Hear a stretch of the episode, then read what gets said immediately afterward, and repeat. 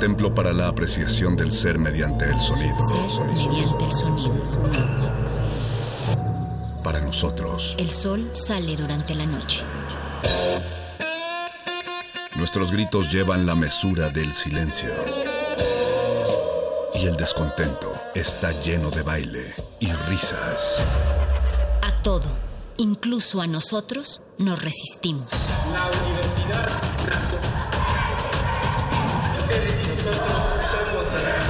Resistencia modulada.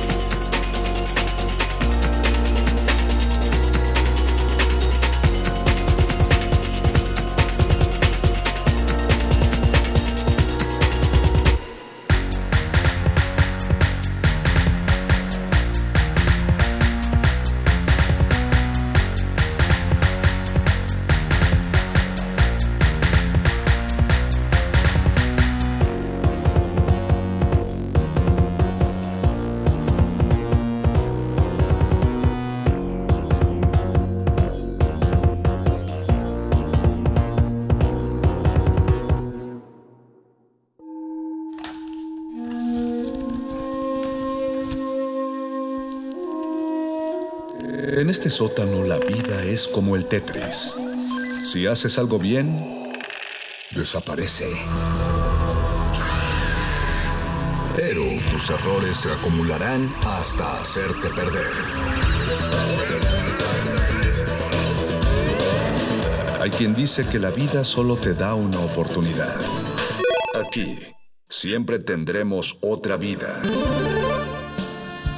El calabozo de los vírgenes. Paisanos. Este es el super programa de Super Mario Bros. With the Mario Brothers and plumbing's a game. We're not like the others who get all the fame. If your sink is in trouble, you can call us on the double. We're faster than the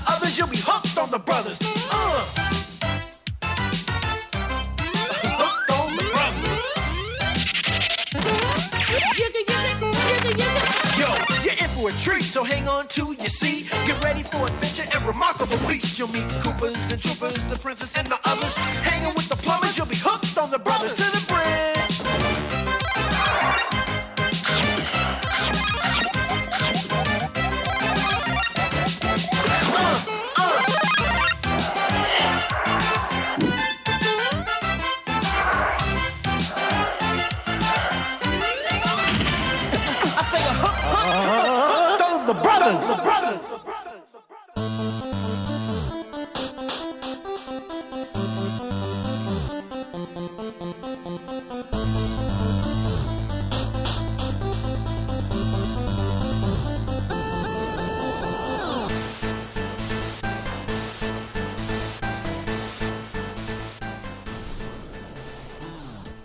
8 de la noche con 10 minutos del martes 28 de enero del 2020, según las estadísticas de internet y si no nos está mintiendo, y ya empezó resistencia modulada desde el 96.1 de FM en Radio UNAM y mejor que haya empezado resistencia modulada es que ya empezó el calabozo de los vírgenes, su programa friki de confianza, todo lo divertido va aquí, los saludamos desde la cabina de FM en Adolfo Prieto 133 en la colonia del Valle, donde está en la operación técnica el querido don Agustín Mulia. Saludos, don Agus. Hola. Está en la producción El Betoques. Hola. Ahí anda en la continuidad Alba Martínez, asistiendo, ayudando, permitiendo que este programa salga al aire. Y el saludo, perro. Le tocaba a Víctor, No, pero hola Alba, ¿cómo estás? Siempre feliz de saludar. Yo, yo no hablo hasta que me presentan, perro. Yo sí respeto el guion de este Qué programa. eres, tienes razón. Y nuestra, y nuestra mesa, nuestro reducido quórum, nuestra orquesta de cámara del Calabozo de los Vírgenes de esta noche, los relocutores, el berserker metalero, el perro muchacho. Hola, ¿cómo están? Bienvenidos al Calabozo de los Vírgenes. Qué propio me, sueno al aire, ¿verdad? Qué propio suenas, perro muchacho. Sí, y el pangolín de la fuerza, el bofe, es Víctor García. Muy buenas noches, queridos frikis de corazón, vírgenes por vocación. Y bienvenido también al ñoño Master, el mago conde, que soy Chomero Manomero. Muchas gracias por sintonizarnos. Les recordamos que estamos en nuestro Facebook como Resistencia Modulada, donde estamos haciendo nuestra transmisión de Facebook Live. No les puedo, no les puedo prometer que estemos también en Twitter, arroba R modulada. ¿Tú tienes Twitter, perro? Tengo Twitter. El, pero el Twitter de Ah, Resistencia Modulada. pero eso no importa. Les doy el mío. Va. Es R modulada. Va. Arroba R modulada. Ese es el Twitter de Perro Muchacho. Escriban a arroba R modulada y ahí pueden darnos sus comentarios del día de hoy. El episodio 80 y... ¿Qué? ¿Qué es la B? El extraordinario episodio número 88 del Calabozo de los Vírgenes. ¿Cuál es la L? 50. Entonces el episodio 78 del Calabozo de los Vírgenes. Estoy seguro que eran más. Pero bueno, así se quedó la cuenta oficial. Estamos en el episodio 78 y el día de hoy vamos a hablar de adaptaciones. Este es un tema que ya habíamos tocado en algún punto en nuestro año 1 del Calabozo de los Vírgenes, pero aún nos quedaron cosas en el tintero. Todo lo que se adaptó a todo, de libro a película, a juego, a lo que a ustedes se les ocurra, En la historia. en la historia, pero mucho. En la historia nerd. en toda la historia nerd que se remonta hasta 3000 años antes de la fecha. Así que eh, lo que ustedes consideren que ha sido de las mejores adaptaciones pueden comentarlo en nuestro Facebook Live. Ya nos están dando saludos. Hugo Irineo dice hola, hola Hugo. Hola, Hugo. Hola Hugo. Eh, dice, dice Abigail Espíndola, Mario Conde, eres famoso en Montreal. Órale, saludos a Montreal entonces. Órale, saludos A. Montreal. A ver qué tan famosos podemos ser allá. Saludos. Aunque nunca dijo en qué medio. y besos. Ricky, ¿y en qué medio? Nunca me dijeron para qué revista. Están sacando, de hecho, muchas fotografías a nosotros desde la cabina de AM, pero pues ahí vamos a salir. A la próxima que saquen voy a alzar las manos para salir en fotobombing ahí de los de AM. Ricky Valdés dice, buenas noches, vírgenes, corriendo para verlos. Qué bueno que llegaste a tiempo. Buenas Ricky. noches. Hola, Pues, Como Ricky. nosotros. Y Carlos Tapia, saludos. Hace poco los escuché y me gustó el programa. Carlos, pues qué bueno que regresaste. Qué bueno Bienvenido al mundo friki. Pues de más le vale. Nah, no Qué bueno que te gustó lo suficiente para regresar. Recuerden, eh, compartan el video en sus redes sociales o etiqueten a su nerd de confianza que crean que puede aportar en este tema y que le puede gustar el calabozo de los vírgenes. Antes de empezar en las materias de este, de este programa del día de hoy, vamos a escuchar nuestra primera pausa musical, la primera rola de la noche y pues no sé qué tanto le guste, pero yo, yo opino que Perro Muchacho va a estar contento porque la primera rola es de un grupo de metal que eh, la canción se llama Symphony of the Night ¿Los y uno es de los Acosta. Ya, ya, lo, ya lo spoileaste. Queremos aprovechar el momento para aclarar que Ramstein no va a abrir el concierto de los Acosta, por favor, no se amontone. o viceversa. O viceversa. Los Acosta. Eh, Los invitamos a hablar del tema, pero eh, tienen la agenda muy ocupada. Próximamente en Metálisis escuchen la entrevista con los Acosta. Si Por es que favor. los Acosta aceptan, etiqueten a los Acosta para que acepten venir a Resistencia Modulada y aclarar este turbio asunto con Ramstein. Eh, no, no, no, pero no es Ramstein eh, ni son los Acosta. La canción Symphony of the Night puede parecer que es una coincidencia con uno de los títulos más famosos de Castlevania, pero cuando escuchas la letra te das cuenta que estos muchachos sí estaban hablando acerca de Castlevania, sí estaban tratando el juego y de hecho desde el principio sí se escucha como la música del juego de Castlevania. Ellos son Dragon Force y esto es el Calabozo de los Vírgenes, todo lo divertido va acá.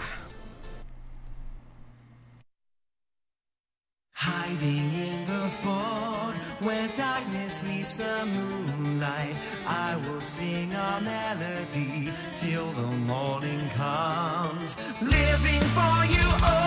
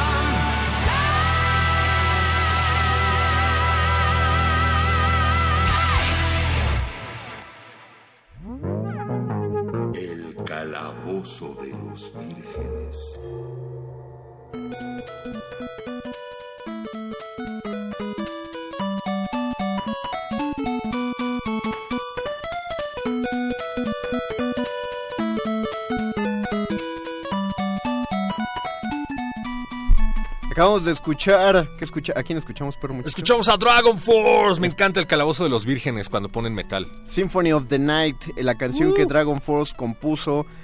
Diría que lo compuso para Castlevania, pero no es parte de un soundtrack oficial, o sea, más bien como a uno o a todos ellos les gusta Castlevania, entonces la, la letra, si ahí la buscan, googleenla o busquen un video con lyrics, la, la misma letra habla acerca de Drácula, Alucard, uno de los personajes que uno puede utilizar en Castlevania, y el mismo castillo en el que uno, uno está jugando. Y lo que estamos escuchando de fondo es parte del soundtrack del Pato Darwin, del juego del Pato Darwin para NES.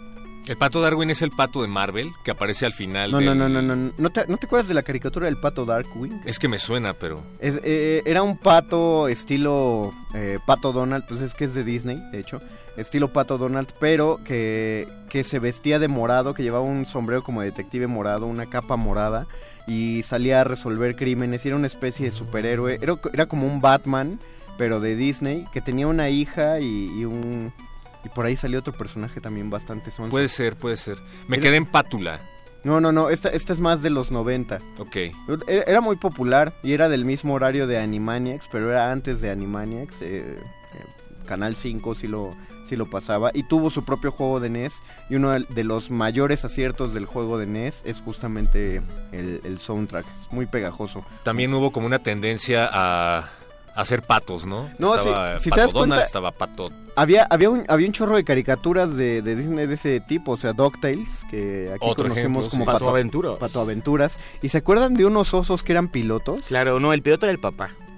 No todos más. eran pilotos. No, el papá era el piloto y, Y tenía tenía- su niño y hacían aventuras en un avión. Y tenía más amigos osos que eran pilotos, ¿no? Creo que sí, pero ajá, pero entonces se centraba ¿Cómo en se él. llamaba esa? No recuerdo, pero vivía en un árbol además. Sí, vivían en una... Y aparte, hasta tuvieron juguetes. Y y yo me acuerdo que eran varios pilotos. Era Balú, ¿no era Balú? No, no era Balú, se es que parecía. se parecía un chorro a Balú. Y creo que hasta se llamaba Balú. Por pero eso, no no. era el mismo Balú del libro de la selva. Porque este estaba vestido. Este tenía ropa de piloto. O sea, se veía como Balú, se llamaba Balú, pero no era Balú. Un primo lejano de Parece Balú. que saben mucho del tema. ¿Tú no tienes otro familiar que se llama Héctor? No. En Sí, inglés claro, se tengo llamaba como- Tailspin. Ay, pero bu- busca Sí, voy, voy, voy, español latino a ver cómo salía. Tengo como 10 hermanos que se llaman Héctor, pero Me- eso no viene al caso. Me acuerdo que había hasta avioncitos con esos osos que debían salir, supongo yo, en las promociones de Sonrix o no sé, que eran los que más solían regalar juguetes promocionales de ese tipo. Pero sí, había un chorro de caricaturas que iban alrededor de, de- de patos, de animales, Y, y- y hablando de, mismo tipo. Trayendo ya el tema a la mesa, ahora que recuerdo hubo una época en la que había una tendencia inacabable a llevar películas que fueron exitosas a series animadas. Estoy pensando en La Máscara, que fue un Ah, gran éxito. Aventureros Estoy del aire se llamaba. Aventureros del aire, la, la caricatura esta. Estoy pensando en Ace Ventura, Es que tuvo Ventura, su serie. sí cierto, una caricatura. Y hablando de pilotos, ¿se acuerdan de los rescatadores? Creo que le pusieron aquí que eran las aventuras de Chip and Dale, pero adaptadas a la época y traían unas camisas muy cool y también resolvían crímenes, misterios y se subían a Pero, aviones. pero no fue solo un piloto, ¿no? No, fue una serie. Sí fue una serie, o sea, porque Chip traía... eh, Me acuerdo hasta del tema intro, Chip, Chip, Chip, Chip y y Dale. de los mejores. Perdón ¿no? por eso, ya no, va. sí, Chip traía una playera hawaiana. La cara de Agustín Mulia, mira. Estaba muy feliz. Eh, ¿Qué, Dale, qué esperaban? ¿Panorama del jazz? Dale traía una, una chamarra así como muy cool y un gorro. Sí, sí. Y tenían, sus otros dos personajes eran Monterrey Jack, era Ajá. un ratón y gordo. Gaby, no recuerdo cómo se apellidaba, pero era Gaby. Gaby que traía un traje moradito. Monterrey era un tipo, un ratón gordo que siempre enloquecía cuando olía queso. Y una mosca, que era el patiño silencioso de la serie, una mosquita verde. Y, y ya desde entonces a mí me causaba un conflicto que hubiera gente que se enteraba de la existencia de estos personajes gracias a estas adaptaciones. A Yo decía, pero es que ¿por qué no a ver, ves a los clásicos? Pero dinos, ¿quién, eh, antes de esta serie de Chip y Dale Rescatadores, ¿quién eran Chip y Dale? Chip y Dale eran una pareja de ardillitas que tenían su propia serie de caricaturas al estilo de los Looney Tunes. Porque no sé si ustedes lo sepan, queridos millennials, queridos eh, generación, la que sea que esté ahorita vigente, pero hubo una época en la que Disney se dedicaba a hacer caricaturas eh, con Tribilín, con Chip and Dale, con el Pato Donald y pues eran el antecedente directo a los Looney Tunes, ¿no? De hecho, los Looney Tunes eran la competencia de esas caricaturas. Claro, sí, porque ellos eran de Warner. Ujú. Mira, no me acordaba. Recuerdo vagamente haber visto algún corto con Chip y Dale y yo decía, ¿por qué están desnudos? ¿Por qué no traían ropa? Yo tenía el VHS de las ¿A aventuras poco? de Chip and Dale, ajá. Eh, por cierto, sí era Balú. Balú, el, el libro de la selva. ¿Si era el mismo Sí, oso? era el mismo oso. Wow. Por alguna razón se civilizó y ahora pilotaba un avión en lugar de rascarse con los árboles. Ve Lo, lo que dice Perro, los modernizaron. Los intentaron modernizar. Los para vistieron para modernizarlos. Bueno, como nota Chip y Dale, eh, ya en su papel rescatadores, tuvieron un juego de NES también buenísimo. Wow. Si alguien, si alguien lo topa por ahí, no, no es de los que venden en tienda virtual, pero si alguien tiene un NES y encuentra un cartucho, el juego, el juego está muy dif- está difícil, tiene la dificultad adecuada de un juego de plataformas y es, y es muy bueno. Eh, Eric Álvarez, ah, bueno, Norma Aguilar manda saludos vírgenes, saludos vírgenes a Norma Hola, Aguilar. Norma. Eric Álvarez pregunta si quiero pedir Crimson Bow and Arrow de Épica, cover del intro de Attack on Titan, debe ser en el calabozo o en Metálisis. Hagan equipos de dos y Yo digo que en las dos, ¿no? ¿O qué? Lo que ¿Tú diga qué la producción. ¿Qué pasó, Beto? No, yo- igual y entra en Metálisis porque es un es un cover. ¿Pero sea, te vas a esperar hasta el viernes? No, no, digo, hoy no, hoy no se puede, pero si lo está pidiendo. Digo, el asunto es que en, en Metálisis entra porque es un cover y en el calabozo entraría si pides el original, a menos que estemos hablando de adaptación. En Metálisis entra porque es épica, punto. Ahí está. O sea, puedes pedirlo en ambos, Eric Álvarez. Milton Venga. Garduño, hola vírgenes. Quiero comentar de una adaptación que me decepcionó en su momento, el Killer Instinct de Arcade al Nintendo 64. ¿Pero eso cuenta como adaptación? Mm, sí, bueno, no, no es Es tal- una secuela, ¿no? Es que no sé si es el mismo juego que pasó a 64. Tendrías que ponernos más en contexto, Milton. Porque más bien es una. hay- es como un asunto de portabilidad. El hecho de pasar un juego de una consola a otra. En el momento en el que hay upgrades, diferentes ataques Ajá. o diferentes gráficos, yo creo que ya cuenta como secuela. Estoy pensando en el último juego de los Caballeros del Zodiaco para PlayStation 4, que se llama Alma de Soldados, que es prácticamente el mismo a su antecesor. Ahorita no me acuerdo cómo se llama, pero es de Play 3. ¿A poco había un- uno antes de ese Es- parecido? hay uno antes de ese y es exactamente lo mismo, la misma jugabilidad, un poquito los mismos personajes, con la diferencia de que el de Play 4 la rompió porque tiene el doblaje original. Tiene las Ah, voces wow. originales de la serie, pero ¿Y, va- la- y las animaciones de los poderes son iguales desde el Play 3? claro, pero con las gráficas de Play 4. Entonces yo creo que ya cuenta como una secuela, es un juego diferente. Entonces en ese sentido no sé a qué te refieras, Eric. Eric. Dice Daniel Felipe Vázquez. No, Milton Garduño, te decía. Hola, Daniel Milton. Felipe Vázquez Román dice Macuac.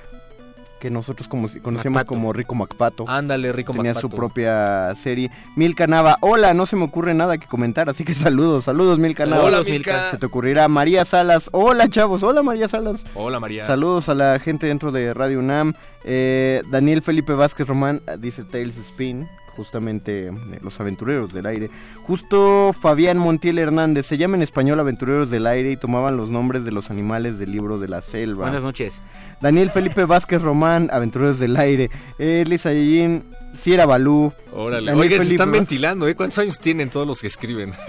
Era Magnum y eh, Indiana Jones. ¿Pero cuál? Mm. Hanna Valadez, saludos. CN Alberto, de Chip y Dale, el mejor era Monterrey Jack. Era, era simpático. Monterrey Jack era simpático. Cuando los gordos eran simpáticos, Conde. cuando, cuando no, no representaban. Cállate, qué, qué malo eres. Hugo Irineo, Tales from the Crypt también tuvo adaptación animada. ¿A poco cuentos Ah, desde la cripta? cuéntanos de eso, a mí me encantaría conocerla porque la verdad no lo ubico. ¿Pasó en tele abierta o solo era para cable? Eh, cuéntanos, Hugo Irineo. Y Hanna Valadez, ¿para cuándo openings? Eh, la próxima semana. Cuéntales, eh, diles, diles. de- Pues que hubo una idea de hacer openings, ¿no? pero se la patea el perro. Y Está bien, ¿no? Ahora, bien. ahora me está reclamando. Perro siempre reclama todo, aunque nunca venga.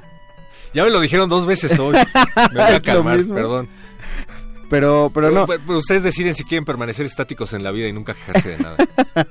Bueno, la próxima semana, eh, es que esta era, iba la cosa de openings.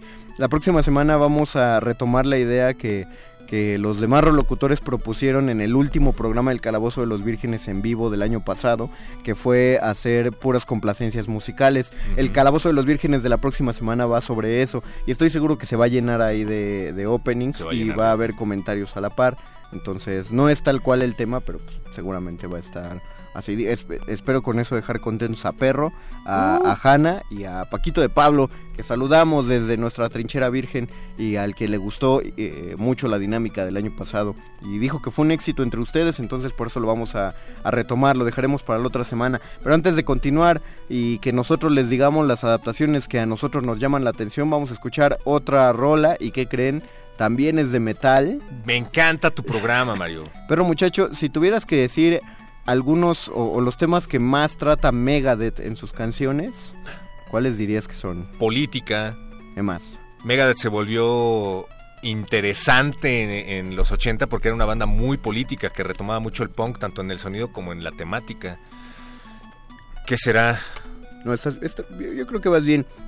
Pues la cosa es que justamente a raíz del tipo de, de canciones que Megadeth hacía, es que los llamaron para hacer una canción para el juegote de Gears of War. Uh, ya, ya sé cuál vas a poner, sí. Los cómics también son un tema recurrente en Megadeth. Entonces vamos a escuchar Gears of War de Megadeth, justamente que hicieron para este juego. Esto es el calabozo de Metálisis. Todas las canciones chidas van acá.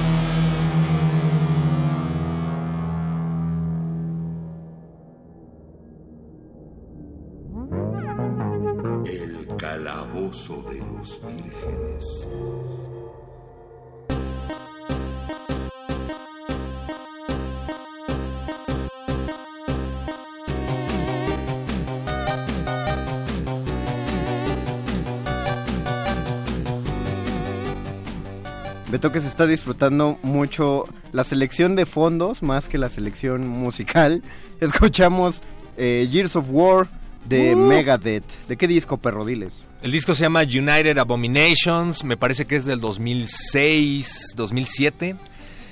Decíamos que era un año importante para el metal porque Anthrax, Metallica, Slayer y Megadeth sacaron un disco ese mismo año y el mejor ¿Juntos o- fue el de Megadeth. No, no, no, Ah, cada separados. quien. Pues es que es una ba- son cuatro bandas que tienen por ahí una especie de rivalidad, ¿no? Porque son del mismo género, son de la misma época Y son metaleros, hay que pelear. y pues no sé, no había redes sociales, entonces te quedas con lo que te ponían en la radio. Qué buenos tiempos. Qué chido, qué chido que Perro Muchacho de Metálisis sea parte de este programa. Nos Uh. pone esos contextos. Ah, mira, ahí te, te ganaste un upgrade de la producción. Eh, y lo que estamos escuchando ahorita es parte del soundtrack del juego de Gremlins 2 de New Batch. Eh, curiosamente creo que no hay juego de Gremlins 1, no me crean tanto. Para NES creo que no hay juego de Gremlins 1, pero Gremlins 2 fue lo suficientemente eh, atractivo como para hacerle un juego. Cosa curiosa porque si recordarán que una vez nos comentó Rafa Paz, eh, eh, Gremlins 2, la- el nuevo lote, fue, fue hecho casi casi ya con este como un berrinche del director porque se lo pidieron, por eso está tan loca, pero quedó buenísima. Hay, hay gremlins mutantes. Eh, Hanna Valadez dice, se necesitan mínimo dos horas para este programa. Gracias, próximamente estaremos en un cambio de horario que probablemente te tome la palabra. Eh, Hugo Irineo, Tales from the Crypt animada salía antes de la máscara animada por TV abierta. Es verdad, sí. Y era ¿Tú ya un te poco acordaste? aburridina, pero sí. ¿A poco? Sí. Sí, porque había la versión como, eh, ahora le llamamos live action. No, eh, perdón, este, ¿cómo se diría eso en español, perro? Acción en vivo. Acción en vivo. Actuada. Actuada. Eh, actuada. Ajá, y había una versión en caricatura que era un poco más eh, fantasiosa, pero que igual, pues... Animada. Animada, perdón. Sí, perdón, ay, ay, ay. Pero si nos vamos al, al, al programa hermanito de cuentos desde la cripta que era Escalofríos. Ah, claro. Es Are que you lo- afraid of the dark? También No, había ese otro, es ese era otro. Le temes a la oscuridad. Órale. Ghost. Ghost Bumps. Qué buena época para el horror. Sí, eran, o sea, y eran programas infantiles para, Ujú. para niños que daban un chorro de miedo. o Eran sea, protagonistas chavitos, ¿no? Era como muy... eh, pero eh, Escalofríos era una adaptación de libros, los libros de R.L. Stein. Sí. sí. No, creo que R.L. Stein es una escritora de novelas de romance. Y luego... ay, Pero no es la, no, no es la misma de... hay que nos digan en, en el Facebook a ver Por si se favor, ¿quién es el autor de Escalofríos? Que bueno, tenía varias, son muchas novelas las que tenía y de hecho son, son bastante buenas. Es, es la, los llamados lecturas de aeropuerto, pues, eh, que te las echas en una buena sentada en el baño. Pero no deja, no deja de ser este atractivo la, la lectura. Y Nada eh, más atractivo que leer en el baño. Sí lo hace la gente, ¿no? Sí es común. Yo he visitado algunas casas en donde tienen los libros en el baño, así es que me imagino que sí. ¿Tú, Beto, que lees en Yo el no baño? puedo, no ¿O te podría. parece asqueroso? Está Dice muy Beto que es, eh, depende que... Ah, o sea, nada que te tome, que te, que te pida concentración, aunque pero si estás en el mejor lugar para concentrarte, Beto. Es que se concentra en, Él, en él- eso. él- él concentra su cuerpo en otra cosa. Eh, Balú C. Delgado. Vale. Excelente combinación, el calabozo de Metálisis. Saludos, me encanta, saludos. hay que hacerlo más seguido. Carolina Pacha González. A mí no me gustó It, la nueva. La nueva. Pues fíjate que tiene más que ver con la novela original. Había muchas cosas que la serie, porque lo que todos conocemos es una miniserie, no una película. De dos Ajá. capítulos, ¿no? de, de dos capítulos y largos. Película de, la llamada película, la de película televisión, ¿no? clásica con ¿cómo es que se me está olvidando el nombre del actor? ¿Cómo Tim Curry. Gracias, Curry. Tim Curry. Ajá. Tiene más que ver la última adaptación que hicieron con la novela de Stephen King. Stephen. Pero, Stephen King. pero la pregunta, ¿es mejor? O sea, en, en cuestión, ¿a ti te gustó más la nueva It que la anterior? Yo ahí sí me voy a aventar no la, te gusta ninguna. la reflexión que creo que todos estábamos queriendo evadir. Eh, yo creo que no se puede comparar una obra con su origen, con su libro original o de donde emana, porque son discursos completamente diferentes. Oh. Pero esa no fue la pregunta, pero. No, solo, solo- Es que no te puedo decir cuál me gustó más. No, o sea, no en cuestión de adaptación, o sea, de película. La verdad es que la actuación del chavo que hace a It ¿En la nueva? en la nueva es impresionante, me encanta. No la, no la he visto. De veras te crees que es un ente extradimensional que no tiene nada de humano y que lo único que le interesa es comer niños. Yo sí la quiero ver por eso. Los efectos también están buenos, la verdad. No Pero- empaticé con los otros personajes. A mí no se me hizo tan aterradora la de eso. O sea, sí, sí da miedo por ciertas escenas y porque apela a miedos muy profundos. Pero, y, y- y claro que Tim Curry sí se ve aterrador en, en este payaso. Pero, eh, fuera de esas escenas, me, me cansa un poquito la, la película. Pero regresemos al tema que ya planteaste, perro. Debemos considerar eh, en toda adaptación a un original eh, para saber si el producto quedó bien eh, o, tenemos que verlo como un nuevo discurso. Víctor, tú que nos ibas a comentar, ya que preguntamos abiertamente, los que son seguidores de Harry Potter, ¿cuál creen que es la mejor, la, el libro que está mejor adaptado? ¿El libro mejor adaptado coincide contigo también en la mejor película? Yo creo que para mí la mejor película es la 3, El prisionero de Azkaban. Pero creo que el libro mejor adaptado es eh, La piedra filosofal, con todo y que ignora por completo al a- el canto del sombrero seleccionador e ignora a- al personaje de Peeves, que es el poltergeist del castillo. Con todo y eso creo que es el mejor adaptado porque eh, conforme fue avanzando la saga les fue ganando el tiempo. Y entonces el libro era muy grande para una sola película y no se les ocurrió antes hacer dos como hicieron con el 7 cuando no era necesario. Pero eh, sí creo que son adaptaciones pues en general buenas y, y creo que vale decir que justamente el problema es que uno espera que la adaptación sea como una especie de réplica del libro y eso creo que ya desde el principio es un pensamiento que, que proviene de, premisas falsas, creo yo, porque no tiene por qué serlo, puesto que es una versión. Y eh, además hay cosas que en libros funcionan muy bien, por ejemplo la parte narrativa de Harry Potter en la 5, no todo el conflicto que se crea en torno a Dolores Umbridge y el asunto de eh, el Dumbledore como un impostor que no se explota en la película porque finalmente lo que importa es saber qué diablos va a pasar con el regreso o no regreso eh, de Voldemort. Creo que eso eso es algo que tendríamos que, que considerar que no siempre la película tendría que estar apegada al libro porque pues los libros tienen otro tipo de narrativa y creo que funcionan así en libro. No, eh, lo, lo que sí no entiendo es por ejemplo eh, y digo, sé que es una cosa comercial, pero salió Animales Fantásticos y dónde encontrarlos, la película, hablando de este universo de Wizarding World. Es una adaptación... Que en realidad es un guion totalmente diferente, porque nunca aparece ningún libro que provenga de Newt Scamander. Pero luego, para intentar como hacer una especie de colección extraña, se publicó el guion de la película. Y eso se considera como un libro. E- Eso para que veas sí es ya más llamativo en cuanto a la parte mercantil. Pero creo que, que específicamente Harry Potter tiene unas adaptaciones decentes. Claro, a todos nos pegó que crecieron los niños muy rápido, ¿no? Y de repente ya en la... Ese en la- chavo no, no tiene 17 Ajá, en años. 7 y 8 ya se ven bien chaburrucos, ¿no? Pero eso ya es como una cuestión de, de la realización.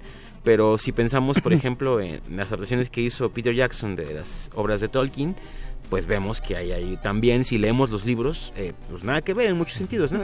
El orden de las cosas, el abismo de Helm no es como nos pasa en la película, ¿no? El abismo de Helm son creo dos páginas o tal vez menos. Sí, es una pelea muy rápida. Y, y en, en la película es como, uf, ¿no? La gran batalla. Entonces, yo no sé, yo creo que la gente que, que va a, a ver una película de cine basada en un libro, esperando ver el libro en la pantalla, pues ya tenía un problema de base, ¿no? Y no debería de hacerlo. Sí, estoy pensando yo en otro ejemplo que creo que también es significativo, a lo mejor no es tan nerd, eh, La Naranja Mecánica.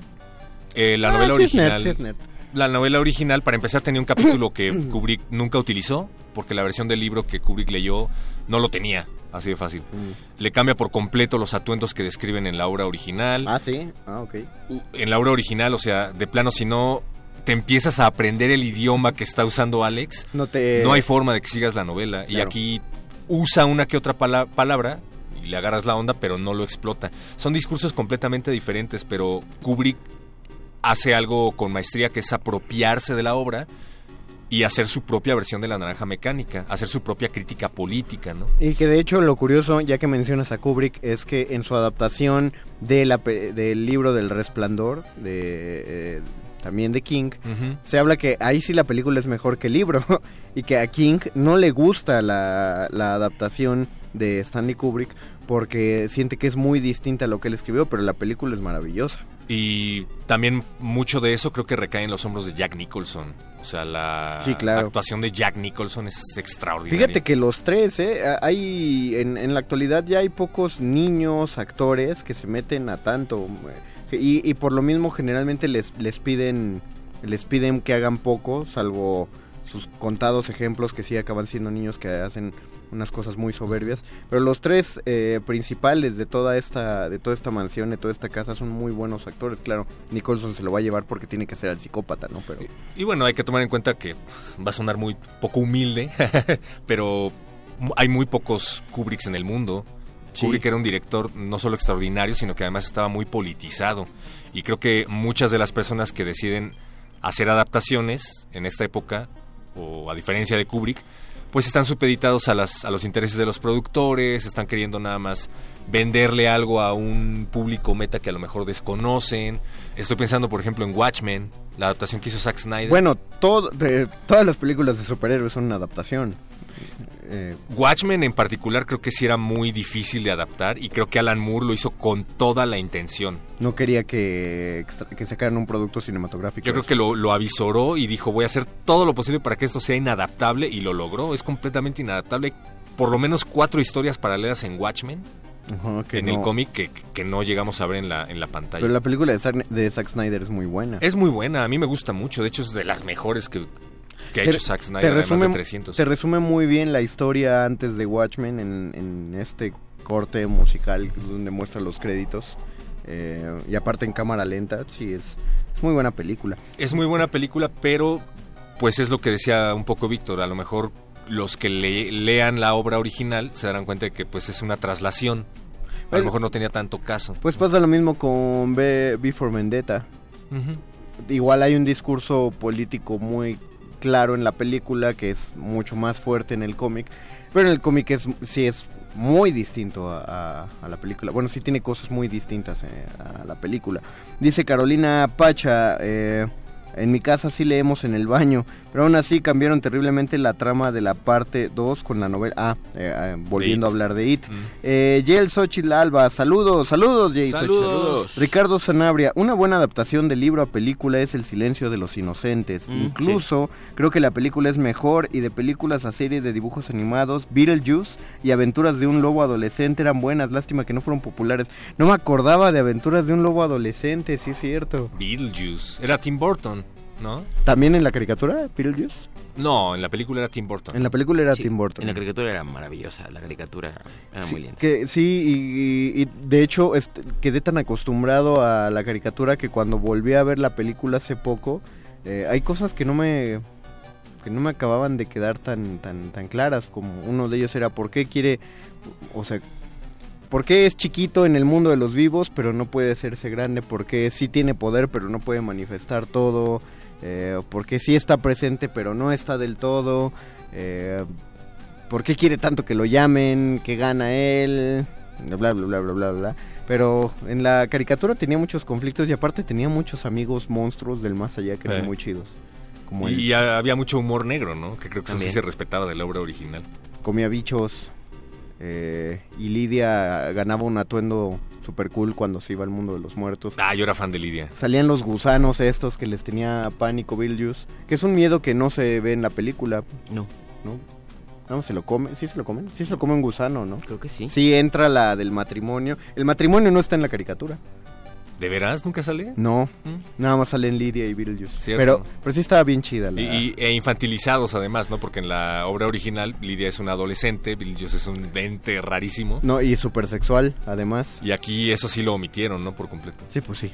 Tenían que... Censura que le llaman. No, no, es un- estás haciendo una caricatura para niños. Depende. Yo creo que tenían claro el público metal que querían llegar, que en esa época eran los niños, no había caricaturas para adultos y pues lo hicieron, lo hicieron bien. Justo Fabián Montiel Hernández, aparte de la adaptación de la película al libro, tiene la visión del director y es ahí donde empieza a generarse el paralelismo y difieren uno de otro. Pues claro, son el director también es, aut- es un autor. Sí, y no sé a qué se deba, no sé de, de qué, de qué se trate, pero por ejemplo había obras que se le ofrecieron a- al Kubrick y nunca las quiso adaptar. El perfume dijo, esta obra es completamente inadaptable, no me voy a atrever a hacerla. El perfume, no, eh, eh, el perfume sí fue muy complejo. O sea, había que ser enteramente narrativos para, para hacer esa adaptación. Y por ejemplo, alguien sí se atrevió y pues no lo sé.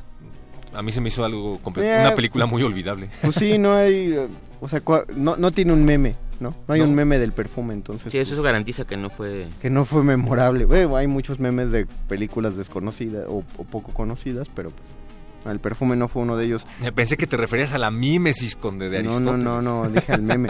Dice Ramón Quiroz, saludos. ¿De dónde son?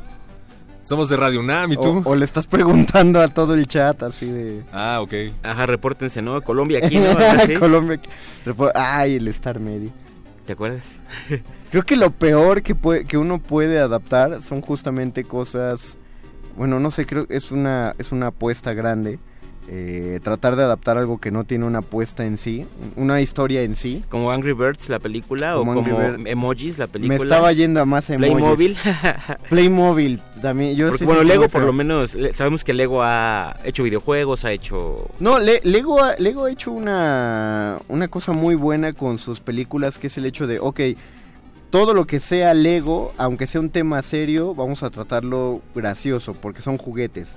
Y tiene que quedar claro que los juguetes son conscientes de su naturaleza eh, de juguete, de su naturaleza de ladrillos. Entonces todos los, los personajes de, las, de todas las películas de Lego saben que se pueden armar y desarmar, que pueden hacer cosas, ¿no? Es, su- eh, funcionan dentro de su propia lógica. Playmobil no la vi porque de entrada los monitos dije estos no son los monitos tiernos de mi infancia, se ven. No, no, yo tampoco la miedo. vi. Mira que, que soy fan de Playmobil.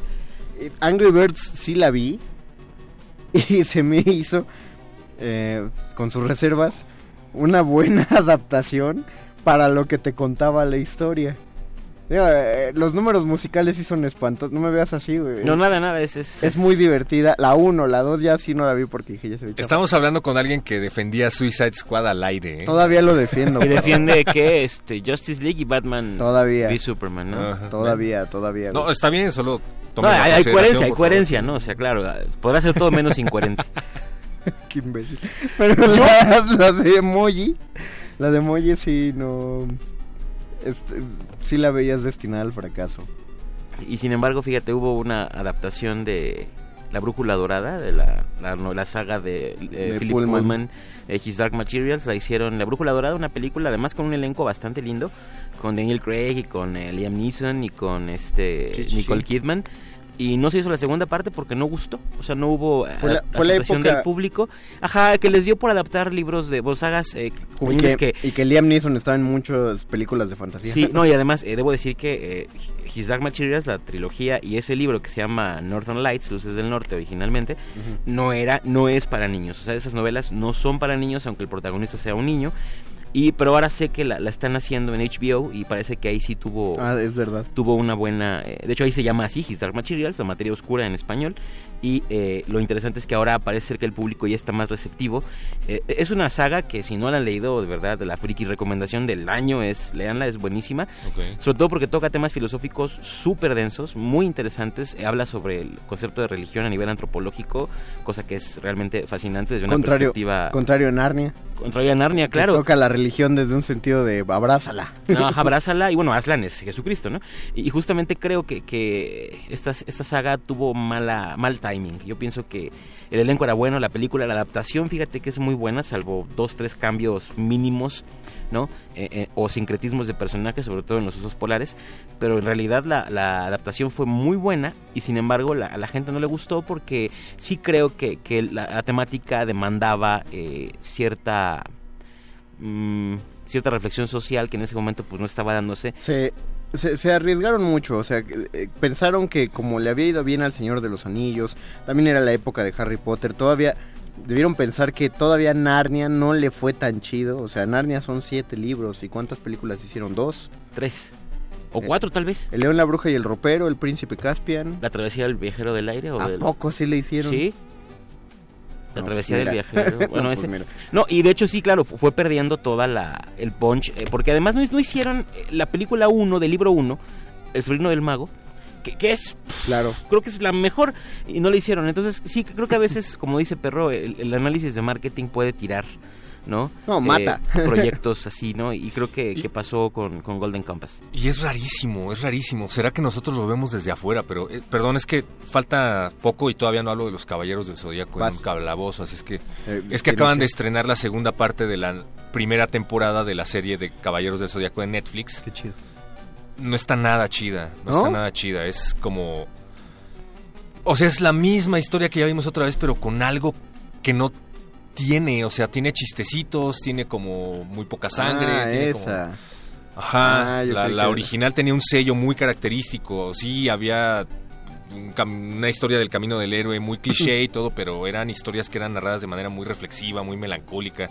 Tenían un sello muy particular que solo Yamauchi le pudo haber. Hay una, hay una Puesto. razón por la cual funcionaron. Hay una razón por la cual funciona. Hay una razón por la cual Dragon Ball fue un éxito en Estados Unidos. Esta serie de Knights of the Zodiac de Netflix la di- dijeron abiertamente que la hicieron para el- conquistar al público estadounidense. Querían hacer una versión hollywoodense de Caballeros del Zodiaco, porque por alguna razón que ellos nunca se han explicado, nunca pegó en Estados Unidos Caballeros del Zodiaco, a diferencia de México, a diferencia de Brasil, a diferencia de Francia. Entonces lo que están haciendo es hacer, pues sí, una versión hollywoodense en el peor sentido de la palabra de los Caballeros del Zodiaco. ¿Y que creen? No le está gustando al público estadounidense. Lo único que tenían que hacer era respetar la obra original, que no llegó a todas las audiencias en Estados Unidos por la censura. Quitaban capítulos, quitaban sangre, quitaban diálogos. Entonces hicieron un revoltijo muy raro. Entonces el público metal que tenían que llegar, como que no lo tiene muy claro todavía. Eso es algo muy, muy raro. Siendo una compañía como Toei Animation, que es que no ser un hay, es que no hay un discurso. O sea, quisieron, a- qui- hicieron como un sustrato del original, pero no tenían su propio discurso. Minuto y medio, Bofs. Sí, no, nada más para... eh, nos ha enviado nuestro corresponsal en Twitter, nuestro querido Paquito de Pablo, nos Saludos, ha mandado Paquito. tres comentarios Hola, que Paquito. vale la pena decir. Eduardo Almazán nos dice que la mejor de las adaptaciones es El Señor de los Anillos. Si no lo han visto, en este foro, un link, Ian McKellen narra su experiencia en la grabación. La peor, la segunda película de Silent Hill con tan buen material de origen, coincido. Ándale. También O- Uzumaki Gun, nuestro querido Oscar, dice Hola, que les manda saludos cordiales. Estaba esperando esta hora para escuchar su programa.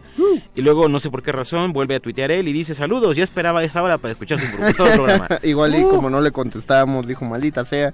Escúchenme. Saulo Laiza Vega, carnalitos, algún momento tuve un Family, un Game Boy clásico y me desconecté del avance tecnológico con un Play One. ¿Qué consola o sistema me recomendarían para regresar a los videojuegos y por qué? Saludotes. Play 5.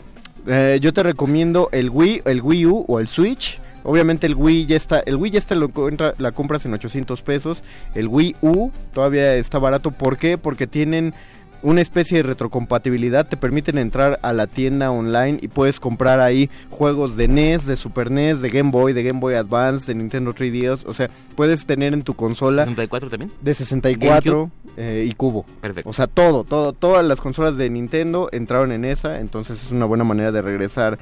Eh, Máquinas Mortales de Philip Reeve y Luis Dior y Tierra Errante de Liu Cobsin adaptada por Netflix. Buena o mala, no nos dijo, pero ya no hay tiempo de esperarlo. Muchas gracias, don Agustín Muli, en la operación técnica. Gracias, Betoques, por aventarte la producción y gracias, Alba Martínez, por aguantarnos en la continuidad. Nosotros nos despedimos, nos vemos el próximo martes a las 8 de la noche. Se despide el perro muchacho, gracias. Gracias, Víctor García. Gracias, Dungeon Master. Muchas gracias a todos ustedes que nos escu- escucharon. Hasta el próximo martes. Se quedan con derretinas. Adiós. ¿Qué?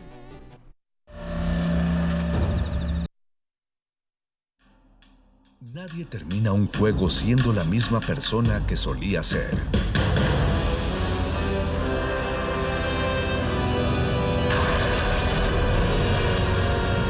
Seamos alguien más.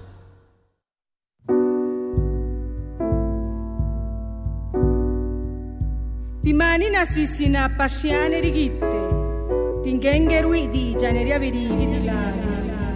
96.1 de FM. Como si sus ojos. Das Tor mit dem gotischen Buch. Der Mühlbach rauscht. Comunícate con nosotros. Correo de voz 5623 3281. Correo electrónico radio arroba unam punto mx. Escuchas. The varied carols I hear. X-E-U-M. Radio UNAM. Et ça tombe très bien puisque mes parents Experiencia sonora.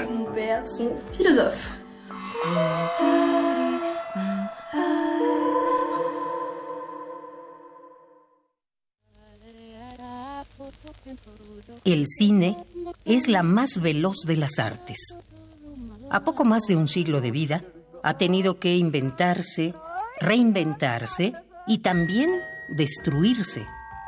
Cineclub Radiocinema de Radio UNAM te invita a conocer las polaridades del lenguaje cinematográfico en el ciclo Punk Cinema, Ruido y ruptura en el cine norteamericano. Glenn o Glenda, de Ed Good. Shadows, de John Cassavetes. Scorpio Rising, de Kenneth Enger. Vinyl, de Andy Warhol. Y Eraserhead, de David Lynch. Todos los miércoles del 29 de enero al 26 de febrero, a las 18 horas, en la sala Julián Carrillo de Radio UNAM. Adolfo Prieto 133, en la Colonia del Valle, cerca del Metrobús Amores. Entrada libre. Radio UNAM. Experiencia sonora. Máximo ha muerto. Su muerte me lo devuelve como fue. Egoísta. ¿Quién supo cómo fue? Tu misma pregunta es respuesta. Un hombre corriente, Máximo era encantador. como hay millones. Fue un ser vulgar que solo sabía ir a lo suyo por los caminos más trillados. Porque tu querido Máximo era un ángel de maldad. El entierro se verificará mañana a las 11. No se admitirán coronas. Que en paz descanse. Que Dios lo tenga en su santa gloria. Fue un joven decente. Juego de cartas. Escucha esta producción a lo largo de la programación. Una producción de Radio UNAM y la cátedra Max Au en Arte y Tecnología.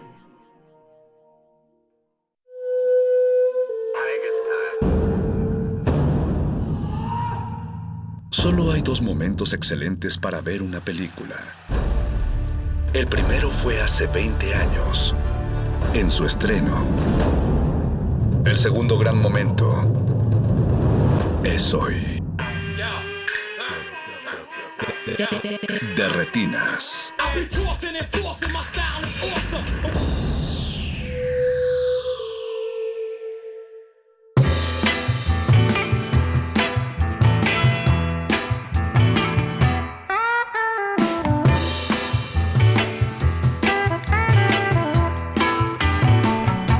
Buenas noches y bienvenidos a su cabina cinematográfica. Mi nombre es Rafael Paz y vamos a estar hablando de cine y frivolidades hasta las 10 de la noche.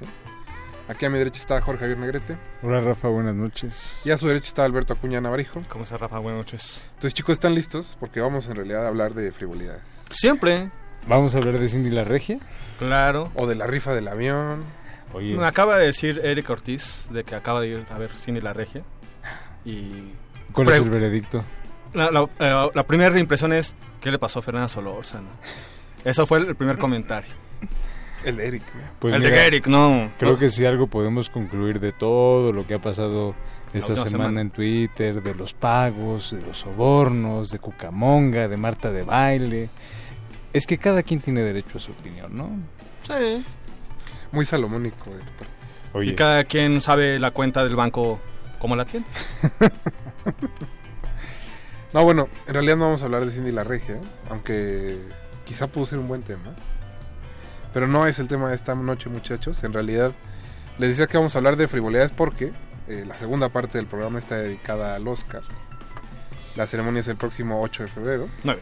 9 de febrero. el domingo 9, el, superdomi- el segundo superdomingo de Y espero que hayan traído ya bien armados sus pronósticos. Justo acabo, o sea que llego de ver este Judy, con la que seguramente Renée Zellweger ganará su segundo Oscar. No la manera más convincente, pero bueno, seguramente se lo llevará. Ya comentaremos al respecto en un ratito más. Estamos tan seguros de nuestros pronósticos que estos los pueden llevar a caliente y van a ver que se van a llevar una buena lana.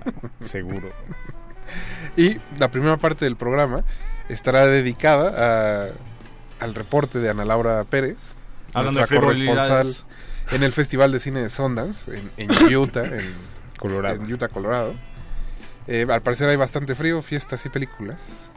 Así que en- a partir del siguiente bloque, bueno, Ana nos va a contar cómo ha estado el festival, que se está moviendo para allá. Este año hay muchos mexicanos, eh, en muchos sentidos. Tanto películas producidas, dirigidas, óperas primas del. CDC, hay un par de, de ellas. A ver si nos comenta ahorita Ana Laura si ya puedo verlas. Y pues es básicamente eso se va a tratar el programa de esta noche. Primero, qué está pasando en Sundance y posteriormente nuestros pronósticos del Oscar. Así que pues los invitamos a que nos digan qué película creen que va a ganar ustedes de, de las nominadas, cuál es su favorita. Imagino que Jorge le puso todo su dinero al Guasón. Todo. Todo. Digo, ya hasta la, este, hasta la hipoteca. Está bien, ¿no? No, no. No, mira, yo estoy 11 seguro. nominaciones. Yo estoy seguro que mi gente de la academia va, va, este, va a salir avante, güey. Los No me mexicanos van a que ya están este, en academia, igual a ver si votaron a alguien. Ah, Y, ese, y eso que este año me- hubo muchos invitados de México. A ver si por Ojalá hayan visto las películas, como diría Julián Hernández. Ya si en el Ariel no lo hacen, pues por lo menos en el Oscar. Sí, ya de perdida. Pues bueno, los invitamos a que nos digan cuál es su favorita. Recuerden que estamos en Twitter como arroba R modulada y en Facebook como Resistencia Modulada. Este es el 96.1 de Radio UNAM y vamos a escuchar un poco de música y regresamos.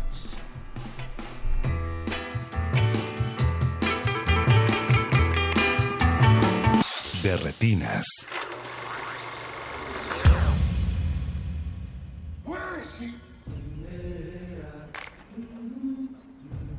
Come on back, peaceful. Whoa, easy now. I'm gonna be free or die. I've been walking with my face turned to the sun.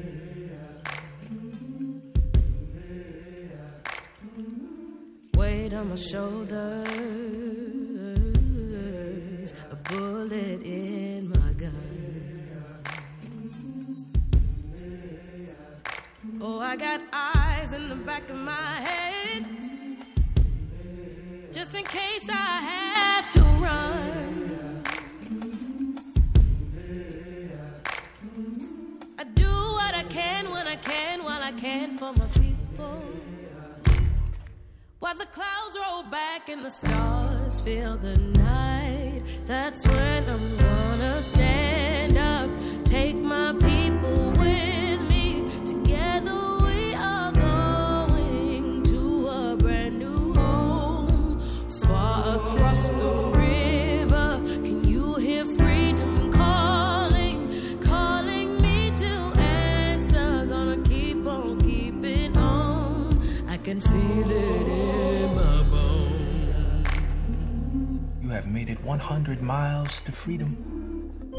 Would you like to pick a new name to mark your freedom? Keratum.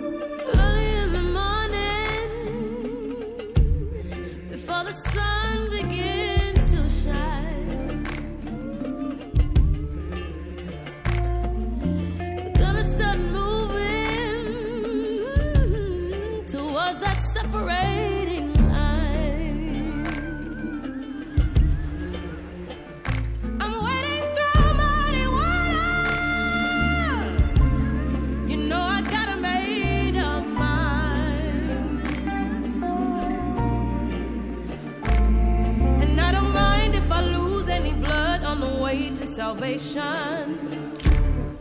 And I'll fight with the strength that I got until I die. So I'm gonna stand up,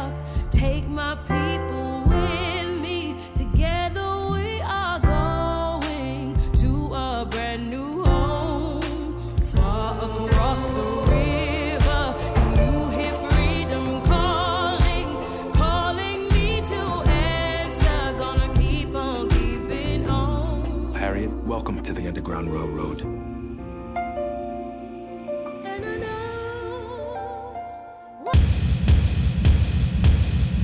De retinas.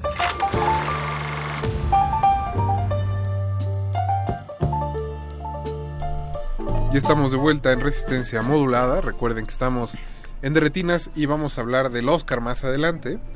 Eh, ya en redes sociales, Alex Muñoz Barba nos dice que su favorita para ganar en las dos categorías de sonido es Ford contra Ferrari, que yo no pude ver, pero creo que Negrete sí. Sí, y definitivamente sí, estamos de acuerdo con, con Axel. Con Axel. Ya, bueno, nada más él Axel es el experto, ¿no? es el Entonces, experto en el, en el tema. Ahí, ahí ya va dos categorías de la quiniela que yo le pondría caso ahí. Sí, por lo menos él, él sabe algo de- al respecto. Saludos a Axel. Pero ¿sabes cuál es el problema con las quinielas? Que no, no es una cuestión de quién merezca ganar, sino de quién... Tiene las ¿Por quién crees que la academia va, Exacto. este, va a votar? Lo cual es mucho más eh, volátil, ¿verdad? Pero, bueno, de eso vamos a hablar más adelante. Solo les quiero no recordar adelanto, no me que la canción que acabamos de escuchar se llama Stand Up. La, la intérprete es Cynthia Erivo y es de la película Harriet. Está nominada al Oscar. No tenía idea de que existía esta película. Estuvo en Toronto. Pero con la actriz, bueno, la protagonista también está nominada, ¿no? Está Sí. nominada al Oscar. Ella, ella estuvo eh, el año pasado en Viudas de Steve Ah, McQueen. claro, sí, sí, sí. Muy buen papel Una- ahí. ¿eh? una buena sorpresa Muy, muy buen papel ahí, pero este no he visto Harriet, pero tampoco tengo. ¿A qué fuiste a Toronto? No, no, bueno. Nada más O sea, vino a presumir de que vino, fue a Toronto. ¿A y qué que van a, los- a qué van a los festivales? Pues nada más a presumir que las películas ahí están. A ver, pero a ver, vamos con vamos con A ver, vamos, vamos a ver. rectificar ese error. Ya tenemos a Ojalá Ana. no lo haga igual Ana Laura que en, Tor- este, en Sundance. ¿eh? A ver, vamos a ver. Ya tenemos a Ana Laura Pérez en la línea. Ana, buenas noches. Hola amigos. ¿Cómo está el clima allá en Sundance? De hecho, hoy está horroroso. Me estoy congelando. Estoy refugiada en Es que entró un frente frío. De rollos de langosta deliciosos. Entre película y película, Navarijo este año siempre viendo películas. Ah, ¿cómo no nos vas a contar de las fiestas? Yo vine para eso, para que nos contaras de las fiestas. Bueno, Ana, pues No, cuéntanos. Alex se viene a ver, a ver películas, amigos. Cuéntanos, cuéntanos, ¿qué has visto en Sundance? ¿Qué ha estado bueno? Pues en realidad este año los documentales están, algo raro está sucediendo. He visto Ajá. un montón de documentales súper interesantes. Este, bueno, empezando con el de Walter Mercado, que la verdad es que yo no esperaba mayor Uy, cosa. ese sí se antoja. Pero, este, bueno, no sé, es, es un documental, está bien realizado, sí, pero creo que la experiencia, no sé si vaya a ser recibida de la misma manera por allá cuando lo proyecten, que ya me chismearon que va a estar en un par de festivales, pero, este, es- aquí fue muy interesante porque los latinos tenían, tienen como una cosa de raíces muy arraigadas con el, con el tema de Walter Mercado. O sea, para decirles hubo lágrimas, estaba la familia, había gente con lentejuelas, o sea, como que sí fue todo un ritual muy interesante. Entonces, no sé, tal vez mi, mi apreciación de la película está un poco sesgada por la experiencia, pero la verdad es que me gustó muchísimo.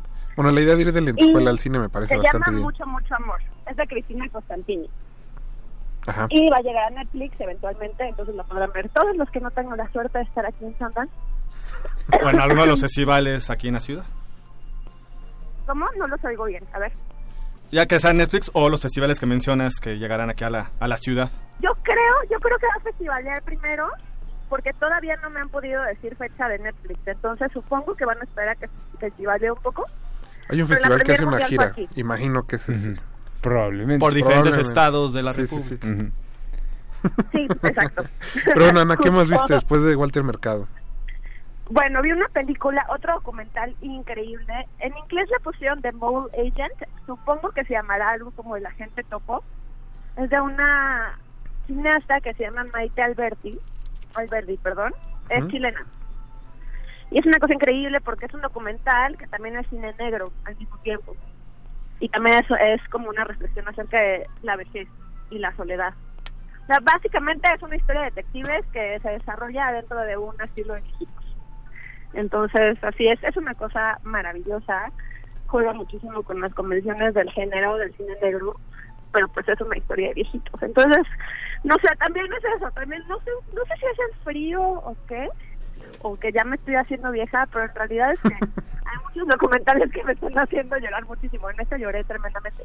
Bueno, es que Pero la realidad del mundo además- también está como para soltarse a llorar, ¿no? También me parece normal. Exacto, sí. Medianamente no, aquí normal. todos están muy asustados todo el tiempo con el coronavirus y así.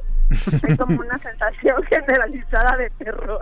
Bueno, Ana, Entonces, si puedes, lávate las manos, ¿no? Cada vez que salgas de una sala. Ponte que- cada vez que cubrebocas. Si alguien Sí, dice que que visitó China recientemente, sugiero que no tengas contacto físico. Si hay algún director chino, No, no, vayas a esa película. También, también. Uy, que crees demasiado tarde. Uf. No se preocupen, no Ups. estoy haciendo amigos ni tomando de los vasos de la gente. Esa tos es totalmente normal, lo siento. Aguas, eh, aguas, eh, ¿no? no, ya me sentenciaron. Al parecer es que ya hay como filtros en los aeropuertos y todo. Entonces no se preocupen, o sea, si me dejan regresar al país es porque todo está bien. Pero bueno, Ana, Si no, pues ya después, nos veremos después de la después de esos dos documentales que te hicieron llorar, ¿hubo alguno con el que te sintieras contenta? Uf, la que acabo de ver ahorita. Justo voy cuéntanos, saliendo de ver, ver cuéntanos. la nueva de La Raíz, de Pablo Larraín. Estoy un poco decepcionada porque creí que iba a estar aquí, pero no. Mandó a su hermano, que es su productor. Este, se llama Emma. va a estar en otro festival muy importante en los próximos meses en la Ciudad de México. Universitario. Posiblemente tenga una imagino. función muy importante en ese festival. Ajá. Sale Gael García en un personaje completamente ridículo, así que me encantó. Y este, y es una cosa increíble, no sé, es raro, porque como que sí siento que un poco Pablo Ra- Larraín se metió a Twitter a ver las tendencias de la actualidad e hizo una película en función de eso, pero lo hizo bien. La verdad es que es, es la historia de una chica que tiene un hijo, bueno, adopta un niño, no puede con él, lo regresa y es como toda la exploración de ella, su este, pues postura frente a la maternidad, su exploración de su propio cuerpo, porque también es bailarina. Es una cosa increíble y también hay reggaetón, entonces Me parece ahí que está todo. he escuchado que, que el reggaetón es pieza clave de esta película. Es, sí, no, el, el reggaetón y el baile. Hay como un choque generacional ahí interesante. Esta chica es súper millennial, entonces es como la- el choque entre ella y su pareja, que es Miguel García. Que además es muy interesante porque justo platicaba con la protagonista y me decía que en todos los lugares donde han festivaleado ha habido como muchas reacciones justo de la gente de las generaciones más grandes que nosotros. Como pues eso como ese rechazo al reggaetón la exploración de los cuerpos de la sexualidad de la sensualidad de estos personajes. Entonces sí es es una cosa muy interesante. O sea como que de alguna manera trasciende la pantalla esa como ese choque generacional. Entonces ha sido interesante aquí hubo gente que se salió de la sala indignada Oye, si el frío está bueno para ponerse a, a perrear, ¿no? ¿cómo? Hay que perrear contra la nieve ahí en Sundance. Sí, no, no, no, en realidad fue, fue una cosa rara, porque justo prefirieron salir al inclemente clima que quedarse a seguir viendo a estas chicas bailando reggaetón. Oye, Ana, este. ¿nos dejas hacer un corte y regresamos contigo? ¿Sí nos escuchaste, Ana? Sí, sí. Sí, Perfecto, entonces vamos a escuchar otra de las canciones nominadas al Oscar. En esta ocasión es I'm Gonna Love Me Again de Elton John con Taron Egerton de la película Rocketman, dedicada precisamente a la vida de Elton John. Y si nos está escuchando, eh, le mandamos un saludo a Carlos Morales, que es probablemente el, el fan más grande que conozca de Elton John. Entonces le mando un abrazo y escuchamos Un esta abrazo, Car- un abrazo al Space Mono.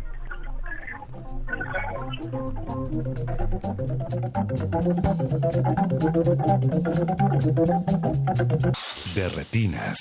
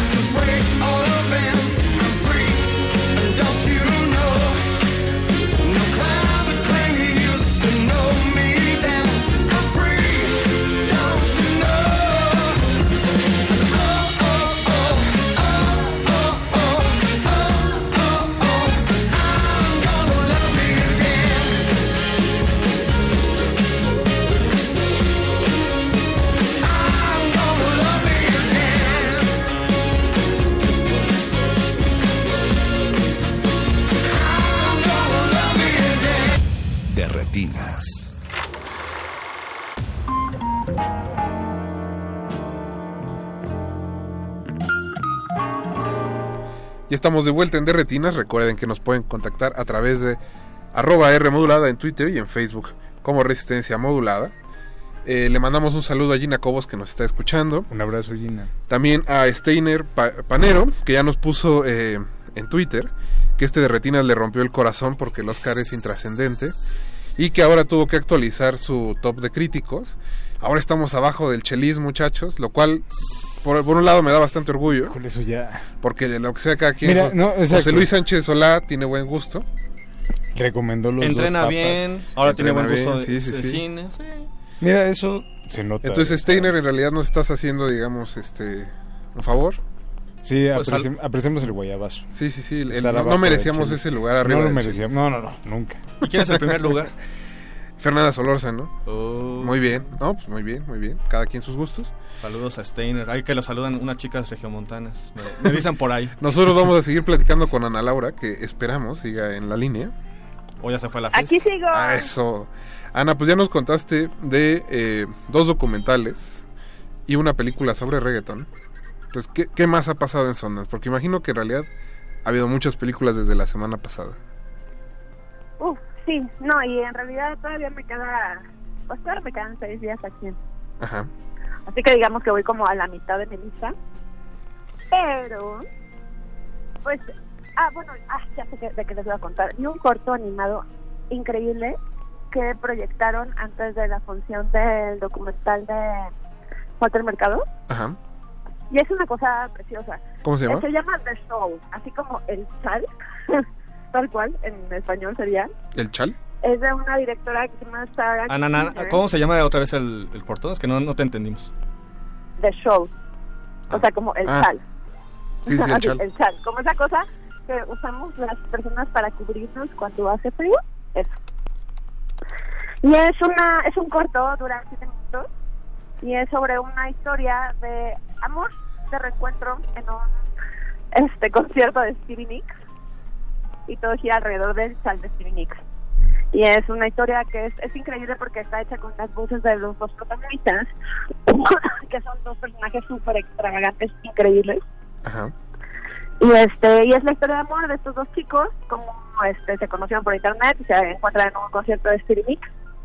Y este y es como, no sé, es como muy sencillo y muy sorprendente a la vez y la animación es preciosa, es súper expresiva. Además tuve chance de conocer a estos chicos, platicar un rato con ellos y todo y no sé, como que me pareció muy interesante la manera en que, pues eso, que la animación puede capturar su esencia de alguna forma. Oye, y Ana, Ana, Son y, en- y en el frente increíbles. y en el frente mexicano Uf, ya las vi todas. ya, ya brilló este la bandera en un nacional. par de textos. No, de hecho es una cosa, es una cosa rara. No sé si, te digo, no sé si soy yo o qué está sucediendo, pero como que siento estos Sundance como, como que hay una efervescencia latina interesante. Las funciones con latinos han tenido como esta vibra, pues eso, como muy, como de mucha uni- unión. Ujú. Este, a la única fiesta a la que he ido es una fiesta de latinos. La única, ¿eh? No, no. La única. Eso es para que no me vayas a, Sí, sí, sí, sí, a criticar este año nada más, por favor. Bueno, vemos los últimos Pero, tres días sus pero sí fotos. es como... No sé, o sea, como que hay cosas... Hay, hay una comunidad aquí que justo se está se está juntando alrededor de esos temas y que además está como muy ávida de ver las cosas que se están haciendo. Entonces vi como mucho apoyo de gente latina en películas como Blanco de Verano, por ejemplo. Me tocó ir a la premiere que estaba aquí de Rodrigo Ruiz Patterson y también vino Sofía Alexander Katz. La interpretación de Sofía es brillante. La película es acerca de una relación entre una madre y un hijo, complejo de Edipo tremendo. Y este, pero pero llega como a lugares muy oscuros y muy sorprendentes y muy incómodos Muy de que hacen que Sí, sí, sí, sí, se siente vibra solo CCC. Muy de de ópera prima. Aunque también Sí, por lo del de- Edipo de podría ser CCC, decente. La verdad. La verdad es que sí, justo este pues sí mi novio y yo tenemos un par de éxitos al respecto porque casi todas las películas que hemos visto del CCC son acerca de las mamás. Pero es como, yo creo que es un poco un requisito, ¿no? cuando te hacen tu examen de admisión. Quizá ven en los Como, ¿qué tan de desarrollado está? No sé, nunca he hecho un examen Que de nos resuelva la duda. ¿Tú, tú hiciste el examen, ¿no, Jorge? No, pero no, no, no el de titulación. Igual por no- eso no te Por quedaste. eso ¿Te no me preguntaron sobre tu mamá? ¿Cuál es tu relación con tu mamá? Porque tal vez si tienes una relación sana y no hay conflictos no resueltos, posiblemente por eso no entraste. Habrá que indagar. Me supongo que es el último filtro en la entrevista. ¿Cuál es el tema? Puede ser. Y si no mencionas mamás, familias, entonces pues no te quedas. No, sí, pero la verdad es que de todas las que he visto de, de mamás del CCC, esta me parece, o sea, como que le da un giro, como que se atreve a más. Es mucho más como audaz. Se atreve a llegar a lugares bien incómodos. Y sorprende. Y la verdad es que la interpretación de Sofía Alexander Katz es increíble. O sea, ella es una gran actriz, pero sí creo que hubo, y también lo platicó, o sea, hubo como muchos ejercicios de dirección que le ayudaron a ella a llegar como a lugares muy interesantes en la relación con el chavito actor que es su hijo, es un niño de 13 años. Te- Entonces, esa peli es buena. Por ahí te vimos, Ana, También. este, coment- hablando ahí con Ai Weiwei, con su nueva película. Ah, sí. ¿Saben que sus manos son suaves? Estoy segura de que tiene una gran crema de manos. Bueno, pues es que después de usar sus, eh, sus obras, pues necesita ponerse y. Un artista trabaja con sus manos. Pues por eso necesita... Es igual que. Mauricio Orduña, le han visto las cutículas a Mauricio, son increíbles. Pues sí, después de Son estar ahí, increíbles, admirables. sus, sus figuras Sí, ahí de, cuando lo veo de no puedo no ver sus cutículas. Bueno, No, pero pues ¿qué la tal está el documental? Es, de, es de los 43 de Ayotzinapa, si no me... Sí, si mal no recuerdo. es un documental, pues visualmente es muy, pues es como muy, está muy bien hecho, vaya, o sea, tiene una fotografía increíble, pero al final, pues, no sé, como que siento que, que no, no sé, o sea, no sé qué giro más se le podría dar a una película de Ayotzinapa. O sea, no sé cómo, no sé si ya es momento de que el tema evolucione, o si justo es parte de, pues eso, de esa como Cierta saturación. protesta constante, como que no se olvida el tema, pero no sé, o sea, visualmente es, pues eso, es muy, hay cuadros increíbles, texturas como súper bien capturadas. Sí, la fotografía es de, Ernesto Pardo, que pues es el director de, de varias de estas películas, justo Tempestad, Guerrero, eh, Soles Negros, entre otras. Entonces, pues ya más o menos, creo que también eso es garantía, pero al mismo tiempo creo que coincido contigo. No he visto eh, esta nueva documental, pero creo que sí el, el tema pues ya, eh, digo, es obviamente muy importante, pero creo que cinematográficamente hablando, pues ya dio lo que tenía que dar, ¿no? Sí, exacto, sí, como que, no sé, o sea, me parece un buen recuento, porque también recurre a, a muchas personas que han estado involucradas en el caso de siempre, o sea, Temoris Greco, por ejemplo, es una voz súper importante en, en la película. Eso me parece muy acertado, porque también una de mis reservas con el documental era, pues eso, que no fuera a ser como un poco como intrusivo, ¿sabes? Ujú. Como decir esta persona que no sabe mayor cosa del tema y que llegó pero por suerte tuvo pues eso pudo encontrarse con gente que conoce se acercó a las personas de no ficción y ellos las lo canalizaron con una organización pro derechos humanos y tienen una productora que fue como su consultora que se llama María Luisa Aguilar Ujú. Y este y justo ella como que los, los llevó por el camino correcto. Entonces es un poco la misma investigación mejor fotografiada. Pues o sea está bien supongo. Y Eh. también supongo que lo volverá más internacional. Me, me pareció muy sorprendente o sea nosotros estamos muy acostumbrados a escuchar sobre ese tema pero estando yo aquí este mucha gente fue porque era la película de Ai Weiwei vaya Muy bien. no tenía ni idea de lo que sucedía que pasó lo Estamos mismo en el MAC, me imagino, ahora que estuvo la pieza de- sobre los 43, también, pues mucha gente iba porque era Ai Weiwei. Sí, no, y justo ahí fue donde se hizo este enlace. o sea, como que ahí, ahí él se enteró del tema ah, cuando vino. Bueno, cuando fue. Estoy en otro país ahora, sí. Pero Ana, cuando pues, fue, pues muchas gracias por, por, por el reporte, por haber salido al frío a contestarnos el teléfono. Gracias por invitarme, amigos. Espero que un día me inviten a la cabina, que los extraño me lo paso El día que quieras. Ana Laura. El día que quieras y que puedas. Aquí serás bienvenida. Muchas gracias. Ana, te mandamos un abrazo. Gracias. Abrazo fuerte, amigos. Les llevaré Abrazos. regalito. Bye, bye. Disfruta las fiestas que quedan. Pues chicos, es momento de, no- de hablar del Oscar. Primero vamos a escuchar otra canción. eh, el puente adecuado creo que es eh, poner el soundtrack de Frozen 2. Uf. Pues para hablando que de lo frío, disfruten. hablando- Hablando, hablando del de frío. frío. Hablando de. Y La historia de Frozen es en Utah, en Colorado. creo que es en un pueblo este mágico musical. No sé si hay, sea Utah. Por- podría ser Utah. No se ve que esté tan legalizado en ese pueblo el asunto. Pero bueno, este, ni que haya tantos mormones. Pero vamos a escuchar I'm Standing With You de Creed. No, no, no, men- mentira, mentira. Into the Unknown de Idina Mansell, que es la que da voz a Elsa. Y la esposa de Adam Sandler en Uncut Gems. En Uncut Gems. Ya, se- uh, ya se va a estrenar Diamantes en Bruto. Así Este que no se la pierdan el viernes. Este viernes. Ya le hicimos ahí la, la payola a Netflix, pero no importa, es una buena película. Pues te van a acusar ahí de que Payola también. No importa, esta vale la pena. Así que vamos a escuchar la canción de Frozen y regresamos. Aunque no me paguen.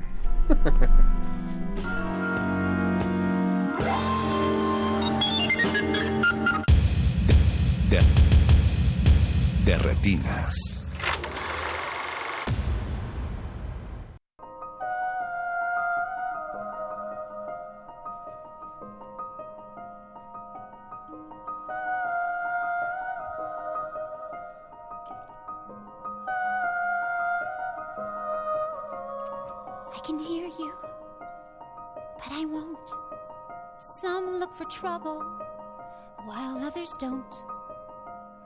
There's a thousand reasons I should go about my day and ignore your whispers, which I wish would go away. Oh. Oh. You're not a voice. You're just a ringing in my ear. And if I heard you, which I don't, and spoken for, I fear. Everyone I've ever loved is here within these walls. I'm sorry, secret siren, but I'm blocking out your calls. I've had my adventure. I don't need something new.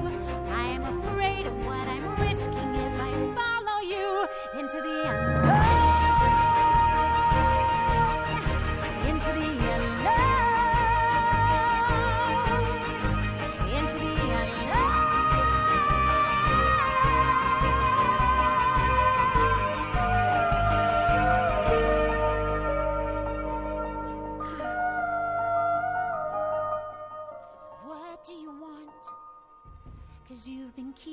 Awake. Are you here to distract me so I make a big mistake? Or are you someone out there who's a little bit like me? Who knows deep down I'm not where I'm meant to be? De retinas.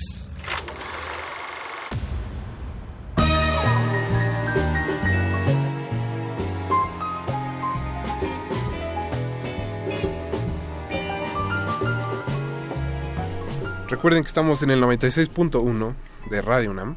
Están en Derretinas, esto es resistencia modulada.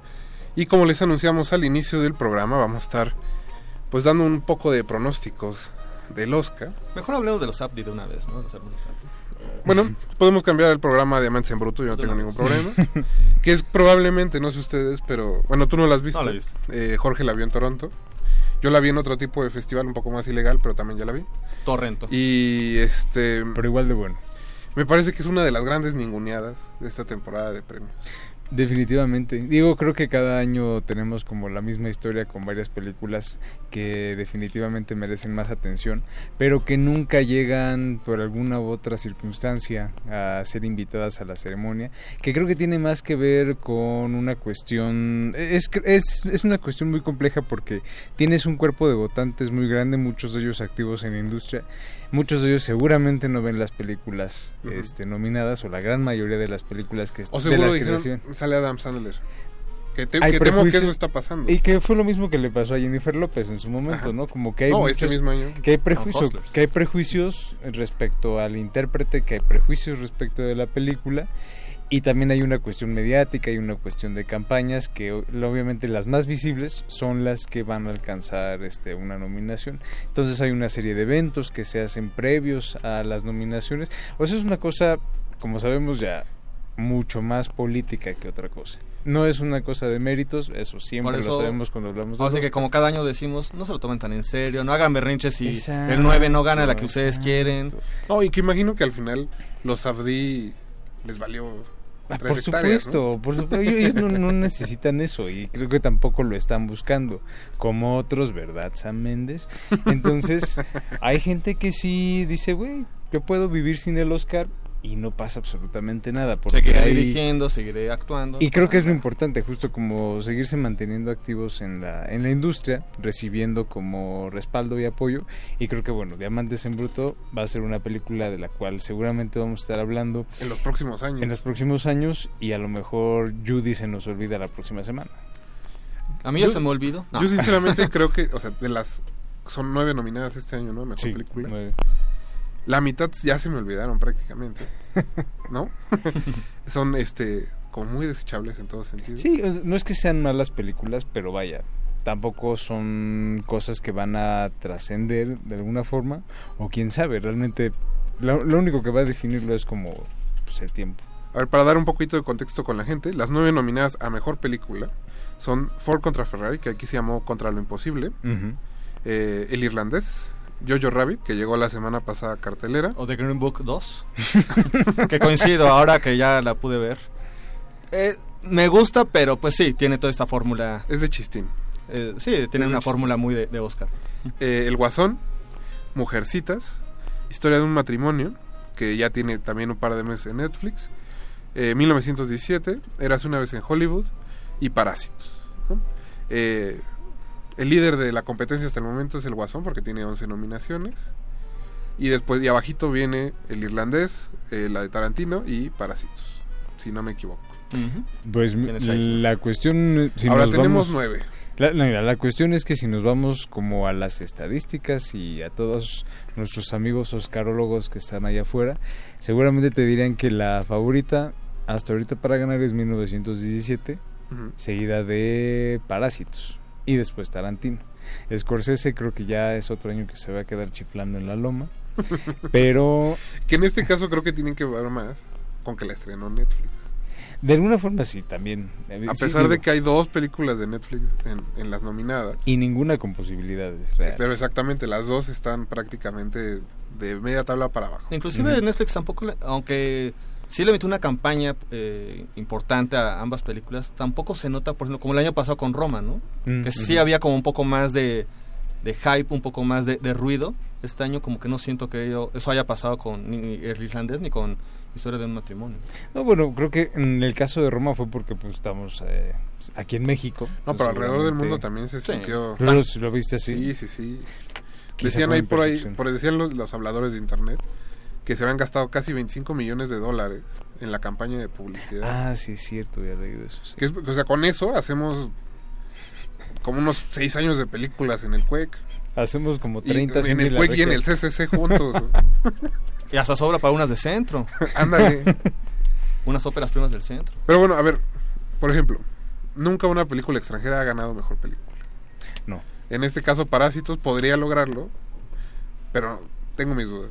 Mm, Yo la descartaría. Yo creo que sí hay un prejuicio. Mira, la, la cosa ¿A va a los estar... subtítulos? sí. ¿Tú crees que los subtítulos sí, afectan? Definitivamente, siempre.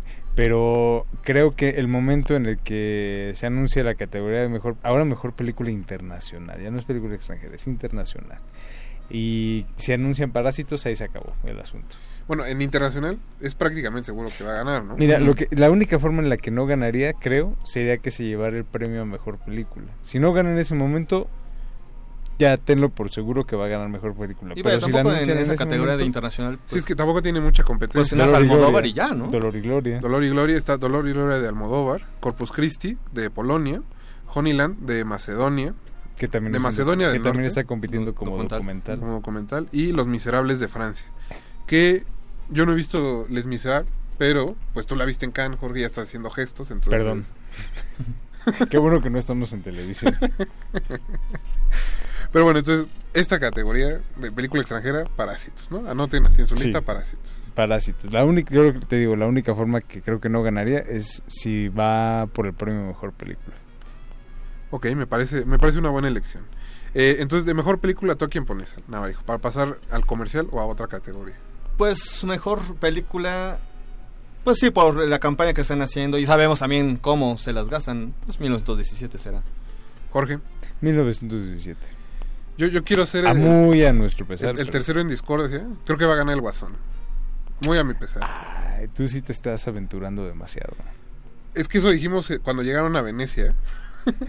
Bueno. y salió ganando en Venecia. Digo, a pesar de que pudiera parecer que como tiene el mayor número de nominaciones, tiene como cierta predominancia, pero sí sería una cosa muy, muy sorpresiva. ¿Te es que, imaginas a Todd Phillips en el escenario? Está, en está- la cumbre de Hollywood. fuerte. Sí lo puedo Bueno, Digo, si el, año, Farrelly- si el año pasado estuvo Peter Farrelly. Por eso, por eso. O sea, para como está el mundo me parece lo más adecuado. Creo que muy, sí, exacto. Muy, muy, un, un buen retrato de, lo que es el mundo actualmente. Pues chicos, antes de seguir, eh, ¿les parece si escuchamos otro pedacito de una canción nominada al Oscar? Si tenemos que. Ahora sí es I'm Standing With You de Chrissy Metz, de la película Breakthrough, que es otra película que también no, no tenía en el registro. No sé qué pasó con esa. Pero bueno, está nominada a Mejor Canción. Escuchemos eh, un fragmento y regresamos a De Retinas.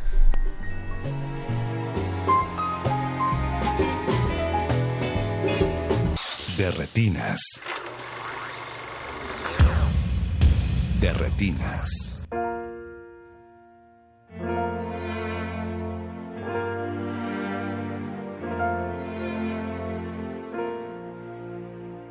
When you're hurting, I want you to know that you'll never have to hurt alone. When your faith is, faith is running low, I'll never lose faith in you. When the night surrounds you and you think that no one cares about you, I will go and throw my arms around you. I'll through whatever you go through. I'm standing with you. And wherever you go to, I'll stand beside you. And when you think that all the odds are all against you, and you just feel like giving up, well, I won't let you through whatever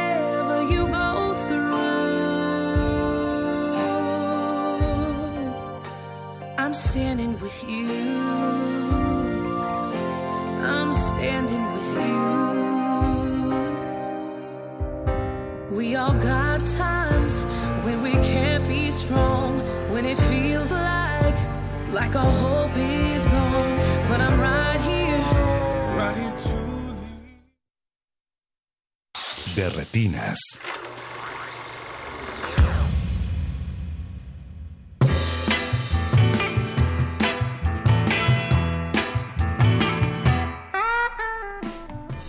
Bienvenidos al último bloque de esta su cabina cinematográfica. Eh, recuerden que estamos dando unos pocos pronósticos del Oscar. Nos pueden eh, contactar en Twitter, en arroba o en Facebook. Eh, Steiner ya recapacitó y dice que bueno que sí va a hablar del Oscar, que su favorita es el irlandés. No queremos que gane Steiner, pero te mandamos un abrazo. eh, igual que ojalá este año sí sea campeón el Cruz Azul. Bueno, al menos ya le ganó al Santos esta. Uh, ¿Así nos vamos a llevar? No, no es cierto. Pues así. Saludos a Leslie. Le pero- mandamos un saludo a la laguna. Eh, chicos, pues también ya no tenemos tanto tiempo. Eh, ¿Les parece si saltamos a los de actuación, por ejemplo? Eh, actuación principal está Antonio Banderas, Leonardo DiCaprio, Adam Driver, Joaquín Phoenix y Jonathan Price. Pues, Es, ya, es que, mira, ¿sabes cuál es el problema con los cuatro premios de actuación? Es que ya están. Cantaditos, ¿no? Este año sí. O sea, ya tienen el sobre así ya listo. Ya ni O sea, ¿no crees que Antonio le pueda ganar ahí a Joaquín? No. ¿Qué más quisiera yo? ¿Qué más quisiera yo, Rafael? Pero eso no va a pasar. Eh, actriz principal, ahí yo veo un poco más apretado. Ojalá que sí, eh, ojalá que sí. Ahí viene quién? Eh, René Zellweger, Ajá. Judy, Charlize Theron por Bombshell, eh, Cynthia Erivo por Harriet, Scarlett Johansson por Historia de un matrimonio y Sarah Ronan, siempre lo pronuncio mal, Saoirse. Saoirse, por Mujercitas.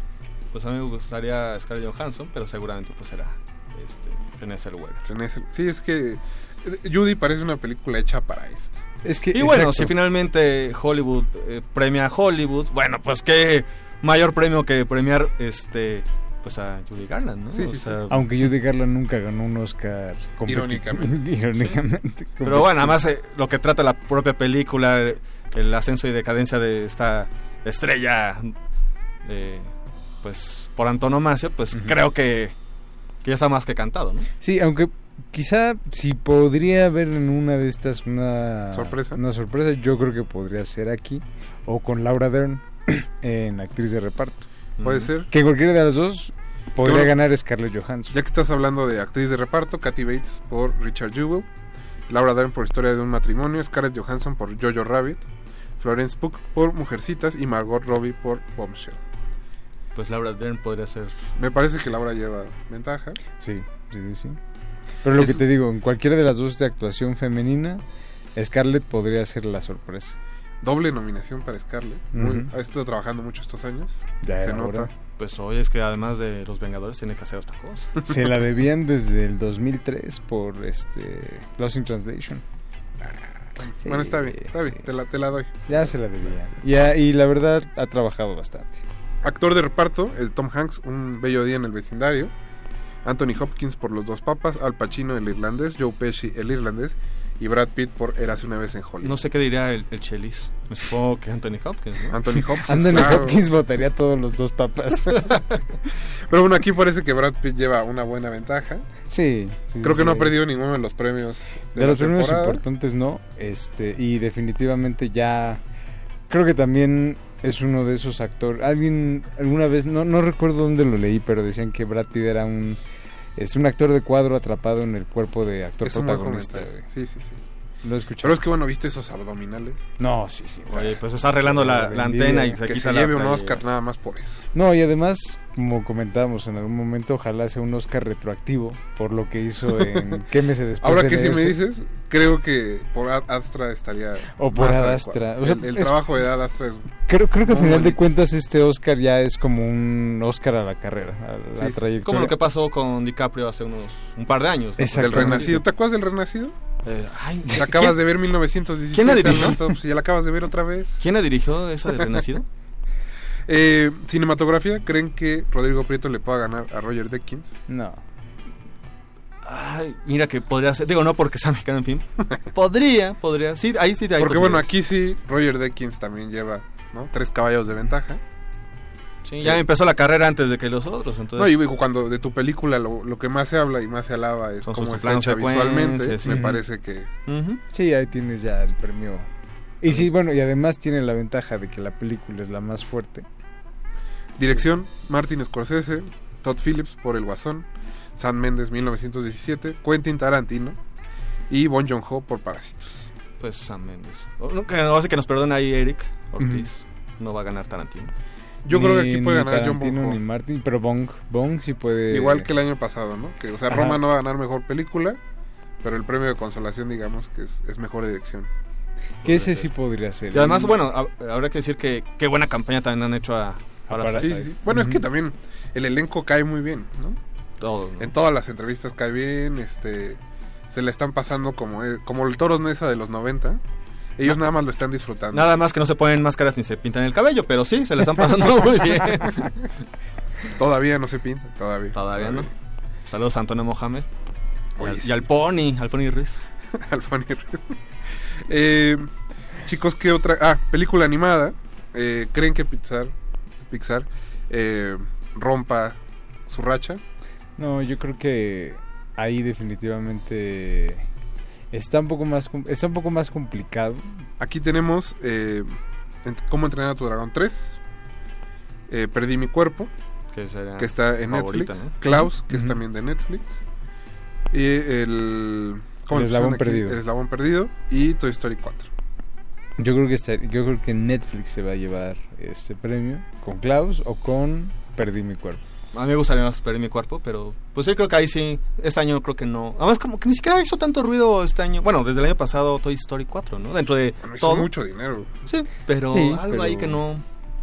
Creo que visualmente debe ser la película más trabajada de Pixar.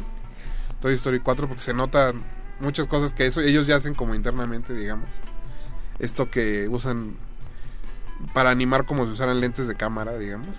Que eso ya es, digamos, subirlo un escaloncito más. Todas las secuencias en la tienda de antigüedades. Es todo eso. Vaya, sí es. Pero la prodigioso. película es, es bastante flojita. Ya viste en retrospectiva, sí. ¿No? Sí, Sí, bueno, si vas a calificar lo, lo técnico, pues sí podría ir, ¿no? En cuanto ya Puede ser, puede ser, argumental, pues yo creo que sí, perdí mi cuerpo. Ahí pueda dar la sorpresa. Eh, música, tenemos Star Wars, eh, The Rise of Skywalker. Otra vez John con John Williams. Randy Newman con Marriage Story, eh, Mujercitas con Alexandre Desplat, Thomas Newman en 1917 y eh, Hildur Gurdanoir por El Guasón, que es una violinista islandesa, si no me equivoco. Que Bueno, lo hace bastante bien. Sí, sí, sí. sí. La música es John Williams ya nada más este, me- po- se mete a su computadora a ver, a ver esto, creo que eso puede funcionar, ¿verdad? Bueno, la mitad de, de esta categoría parece ya como de cajón, Alexandre Desplat, Luego, Thomas Newman creo que Randy tiene Newman, Thomas Thomas Newman Newman. tiene 15 nominaciones ya. John creo. Williams, ¿no? En realidad me parece Williams. que sería es de las pocas categorías donde creo que el Joker lo hizo mejor que todos los demás. Por lo menos eso, o sea, por lo menos se notas que hay algo de esfuerzo, ¿no? Sí, sí, sí. Por Pero sabes, menos. justo es como esas veces que dice la academia, "U- güey, ahí hay alguien nuevo, alguien que lo está Ahora haciendo también, bien. es la y de todos modos, no, le voy a dar el premio a alguien que ya premié Es la última película de John Williams. En teoría se va a retirar, se retiró con este score. Ujú. Entonces, bueno, eso podría jugar a su favor. Hay una narrativa ahí que se podría... Sí, Pues es como sí, con sí. Ennio Morricone en su momento, ¿no? Que también empezaron a darle premios porque había sido nominado varias veces, no se lo dieron y de repente pues ya. Guión adaptado está el irlandés Jojo Rabbit, Joker, Los Dos Papas y Mujercitas. Creo que aquí podría ganar Greta. Sí, es ahí donde van a... Greta Gerwig. Ya que no, le, no, no la nominaron como director, pues podría ser por ahí, ¿no? Para compensar. Porque es eso, o quién, quién más. Scorsese también, bueno, aunque él, él no hizo el guion. No lo hizo Steven, Steven ajá. No. ¿No? Difícilmente. Creo que ahí ya eh, podría ser una de las categorías en donde no pierda el irlandés. si es que no deciden este, compensar a Greta, pero quién sabe. Y eh, guion original, Knives Out, que aquí se llamó Entre Navajas y Secretos. Historia de un matrimonio, 1917, Era una vez en Hollywood y Parasite. Ay, híjole, ahí sí es, es una buena categoría, ¿no? Tarantino, Bon Joon-ho. Sam Mendes y la otra señora, porque Ojalá no sea así, así pero como está la academia, mano. Digo, ahí estaría bien Parasite. O sea, en cuanto a méritos, pues sí, Parasite. También, obviamente, Tarantino. Creo que entre esas dos. Como méritos, pero pues sí, seguramente. Sí, si gana también. 1917 ya sería el colmo, man. Oye, pero son las memorias de su abuelo. o sea, ese señor sobrevivió una guerra mundial para poderle contar a Sam Mendes de qué, de qué se trató la guerra. Como diría George Bush en Los Simpsons, son buenas memorias. Buenas memorias, nada más. Pues chicos, todo parece indicar que el, el 9 de febrero tendremos una ceremonia en realidad bastante repartida. Que no va a haber... Un poco predecible. Bastante, Más o predecible. menos. Bueno, quién sabe. En Ojalá algunas, que- en algunas categorías. Es que creo que también toda esta temporada de premios cada vez es más larga, ¿no? Ahorita, justo que hablábamos con Ana Laura, ya hay gente en sondas diciendo, el próximo año esta va a estar nominada. Lo Siempre cual creo pasa. que ya demerita un poco el premio en el sentido de que ya no hay en realidad muchas sorpresas, pero que la temporada de, de premios es tan larga que ya no podemos ver cómo se va unificando el asunto. Y aún así todas las películas nominadas, casi todas se estrenan en diciembre. Exacto. Pues creo que con eso podemos cerrar, muchachos. Eh, mucha suerte a sus favoritos. Ahora la pregunta es, ¿quién va a hacer la traducción este año? ¿Susana Moscatel? No, pues los mismos del año pasado, ¿no? Está la Reclu. El ah, bueno, director- pero es- que según en qué, en qué canal lo Ah, a bueno, hacer. sí.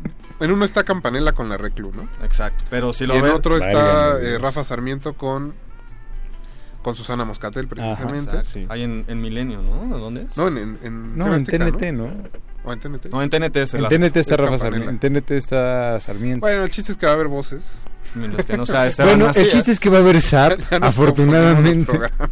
Entonces no tienen que escuchar ninguna traducción simultánea si ustedes no quieren hacerlo. Y bueno, ese día, como es tradición cada año, Jorge Negrete va a tomar control del, del Twitter de Butacancha. Que sigan sus comentarios en arroba Butacancha. Hay que ver si el Chelis este, también tuitea. Si no hay fútbol picante, yo creo que sí. O este, Pedro Sola. Pedro Sola. Pero bueno, muchachos, tenemos que cerrar este programa. Muchas gracias por habernos escuchado, Alberto. Gracias, Rafa. Jorge. Gracias, Rafa. Don Buenas Agustín noches. Mulia estuvo en los controles, de Mauricio Orduña en la producción. Alba Martínez en continuidad. Mi nombre es Rafael Paz y los voy a dejar en compañía de Randy Newman con I Can't Let You Throw Yourself Away de Toy Story 4. Recuerden que viene el playlist de Resistencia Modulada. No se despeguen.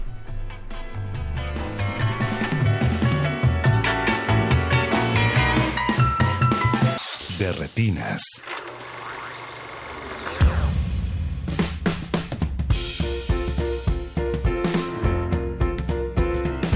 I can't let you. I can't let you throw yourself away. You. I can't let you. I can't let you throw yourself away.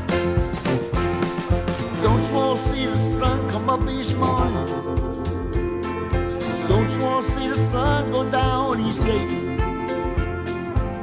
Don't you want to see that little girl loves you so? Her heart would break. You should go. I can't let you. I can't let you.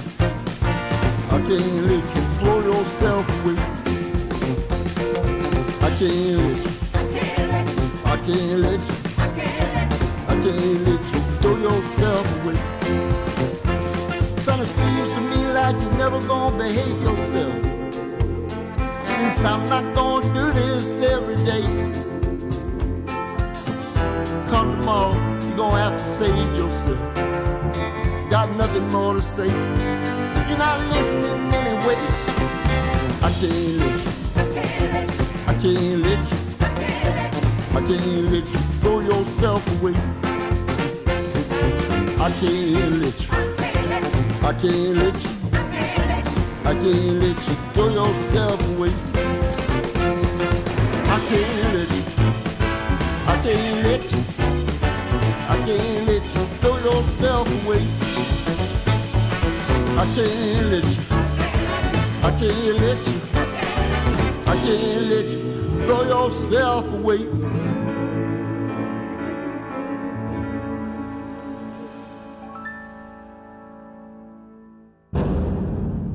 De continuar tu camino, recuerda, no hay películas sin defectos. Si los buscas, te convertirás en crítico de cine. De, re- de retinas.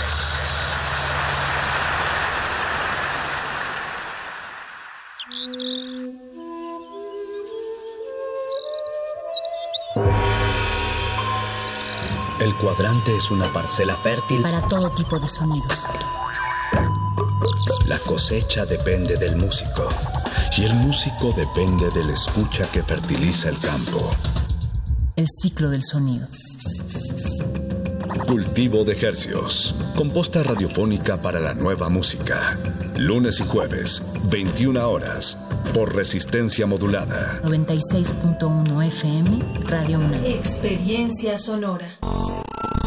Todos resistimos. La rebeldía indomable de miles. No nos va a detener. No va a haber paso atrás. Resistencia modulada.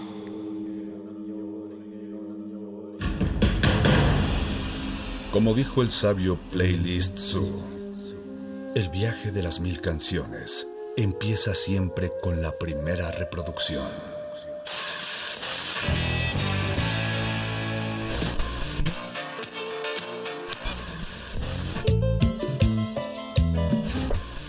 A continuación, un maestro te abrirá la puerta de su lista de reproducción. El resto va por tu cuenta. Ley listo.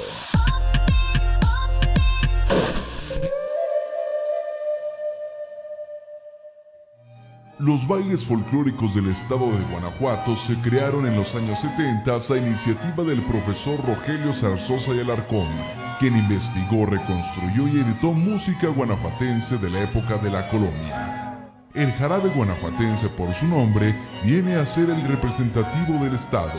En su música se nota la combinación o la mezcla de tres diferentes piezas que es la característica para que un baile sea jarabe.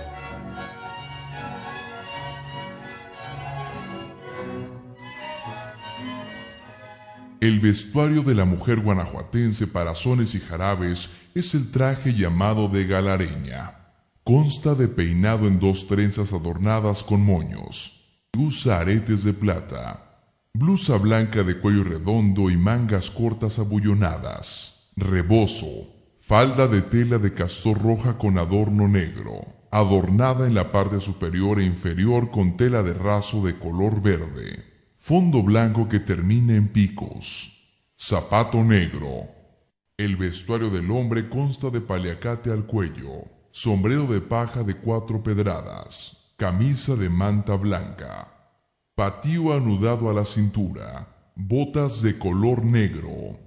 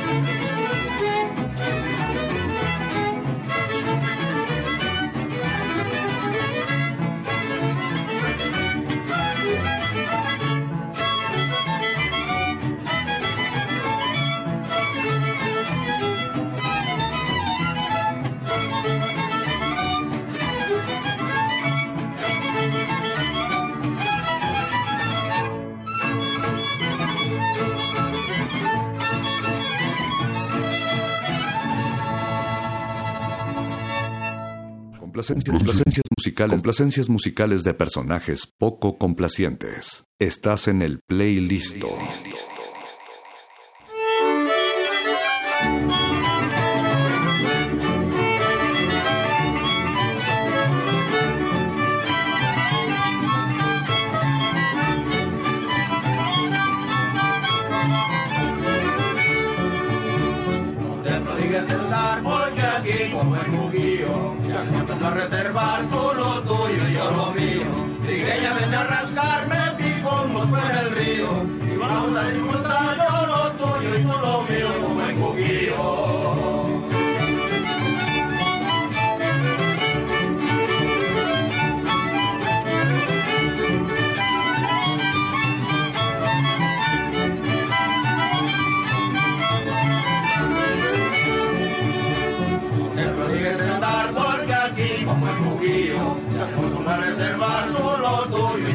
Y. Trigueña vente a rascarme, mosco en el río, y vamos a disfrutar yo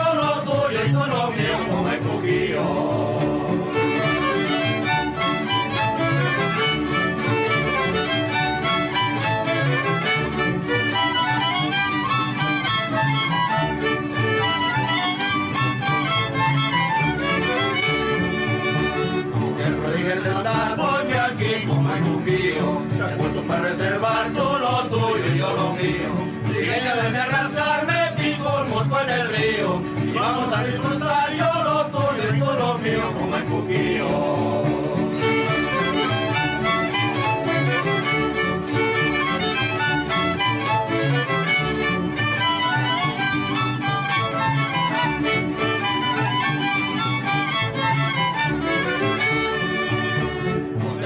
el dar, porque aquí como hay juguío, se acostumbra a reservar tú lo tuyo y yo lo mío.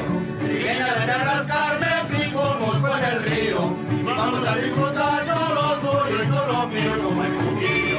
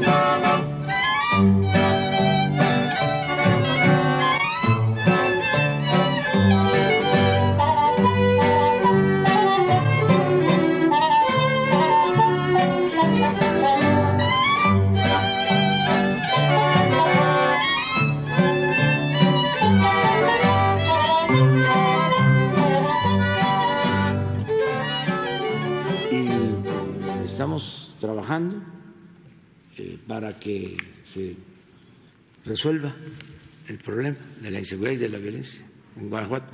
Eso nos está este, moviendo todo, que la mayoría del país estamos logrando disminución, es em, increíble, pues sí, pero no tenemos mm, homicidios en Durango, Nayarit, en Sinaloa, incluso ha habido disminución de homicidios en Tamaulipas em, y en otros muchos estados, pero Guanajuato sí, se nos está este, saliendo de lo normal, de lo este, que se venía presentando, se elevó mucho la incidencia delictiva, homicidios, y son bandas que se están ahí confrontando.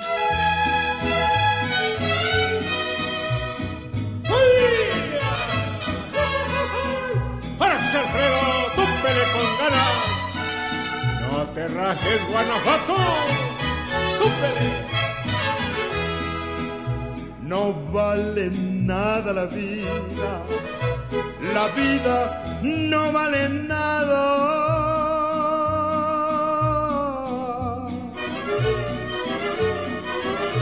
Comienza siempre llorando y así llorando se acaba.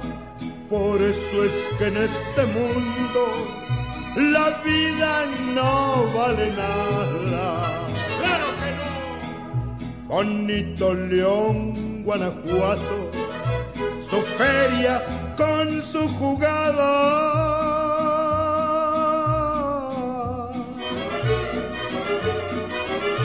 Allí se apuesta la vida y se respeta al que gana. Allá en mi León, Guanajuato, la vida no vale nada.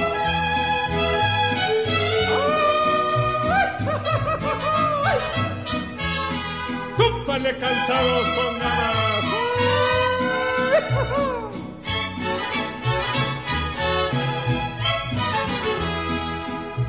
Camino de Guanajuato, que pasas por tanto pueblo.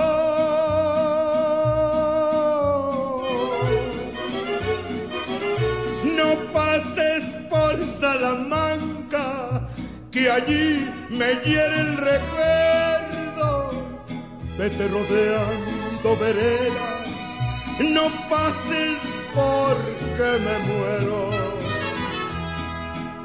el Cristo de tu montaña, del cerro del cubilete.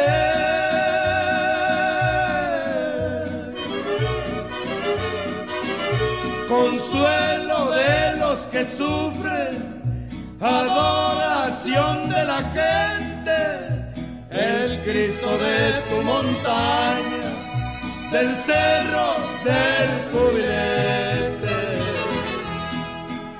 Camino de Santa Rosa, la sierra de Guanajuato.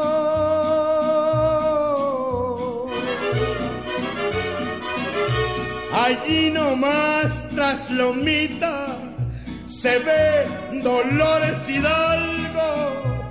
Yo allí me quedo paisanos, allí es mi pueblo adorado. Resistencia modulada.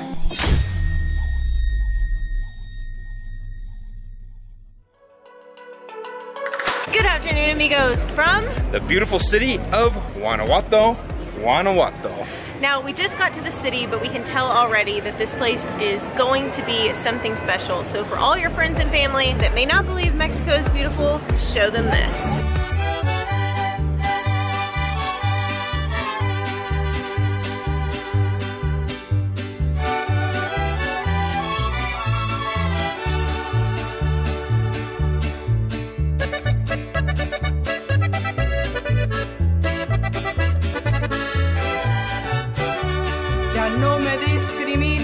Les dice aquel indio. Como el cura Hidalgo también fui valiente. Cargando una losa, luché por mi patria. Al igual que Ignacio Allende. No estoy reclamando, solo recordando.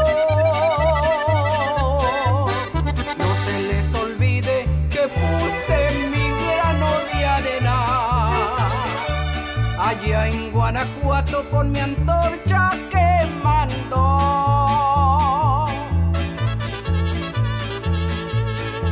La puerta de Lóndriga de granaditas. Mencionen mi nombre, yo se lo suplico.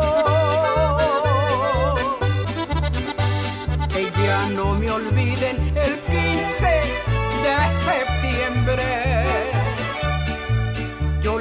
Agradezco de estatuas que me hicieron. Mas si me mencionan, se escuchará bonito. Puros encalzonados que usaban patio. Esa fue mi gente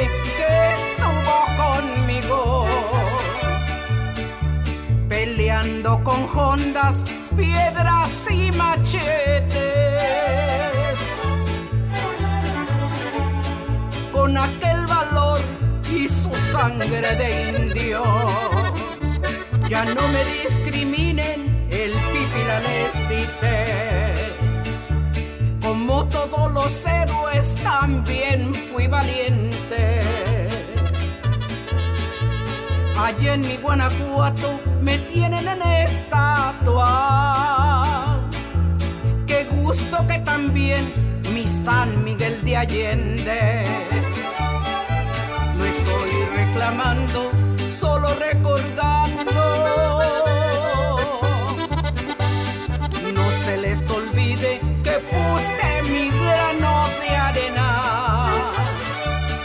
En Guanajuato con mi antorcha quemando.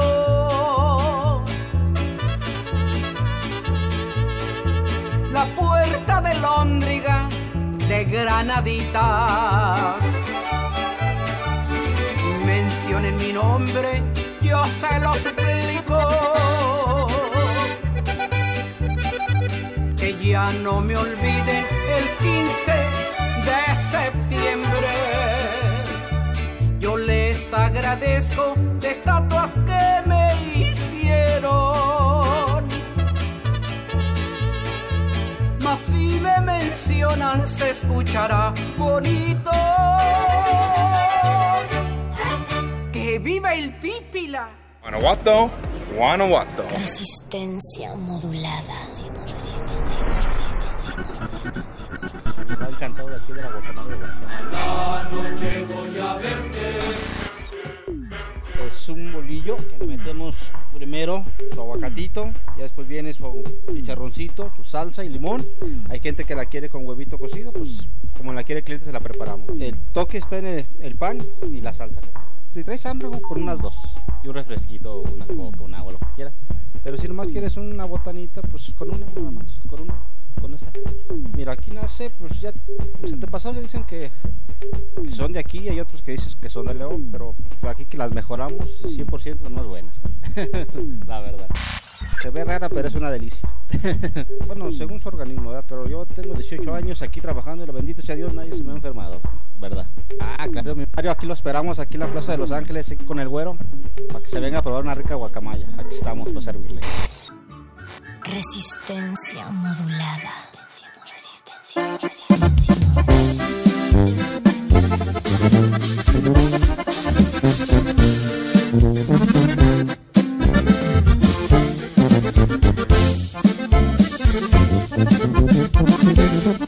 Aquí vengo a aclararles y a sacarles de un par de dudas.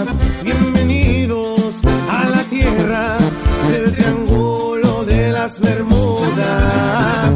La competencia suda y rápido se están acabando. Porque aquí el que manda es un marro y con él andan martillando.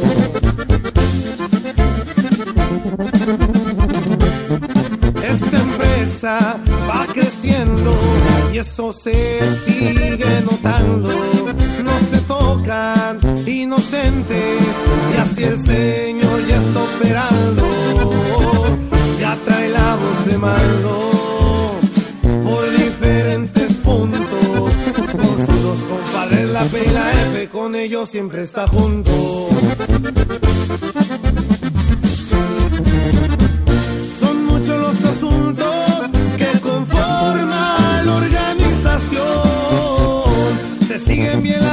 Sino luego sienten la presión. Desde Santa Rosa verán creciendo el limón. Más caro de Guanajuato, orgullosamente ahí está la estación. Y con todo respeto, compadre, un saludo para toda la gente de Limón y para mi compa Alfalfa, pariente. Ay, corridito, ya se la saben.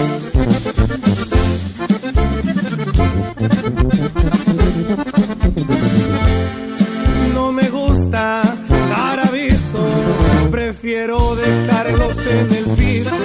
Y yo nunca me cotizo, que a todo le hacemos frente.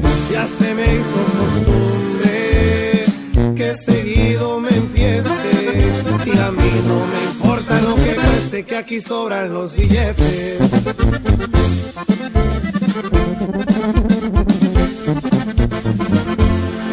Con mis muchachos mis caballos pa' apostar. Y aquí traigo una super para el que se quiera pasar.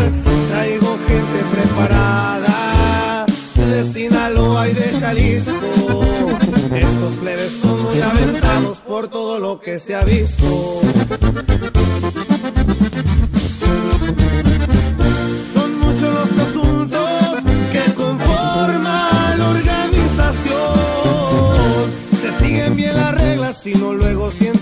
Sienten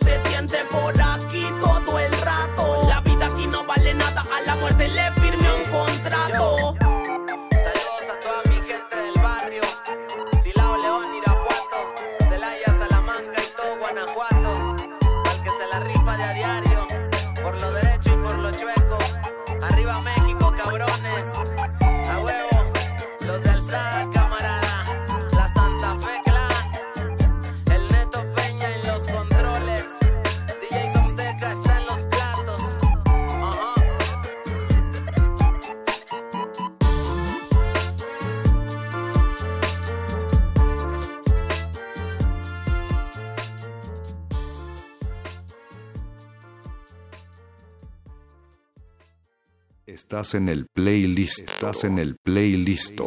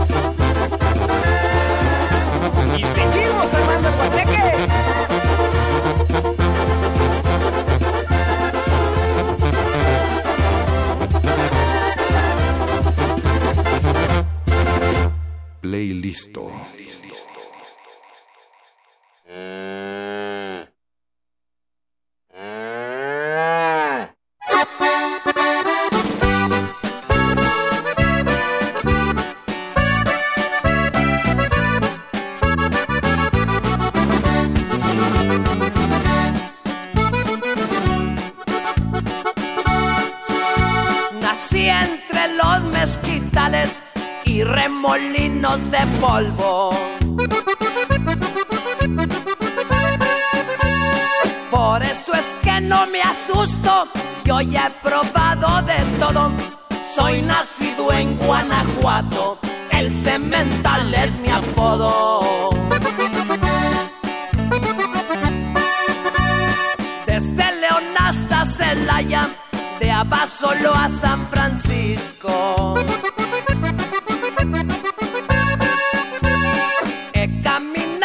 Los cerros, son los que me han hecho rico.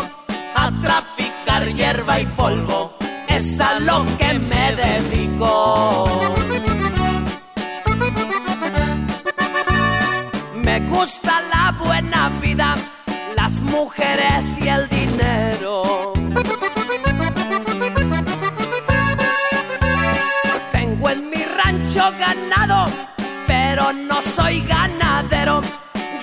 de las cosechas que me consumen los güeros. Amigos, soy cemental como burro en primavera. Yo no necesito un pase ni Viagra para la impotencia.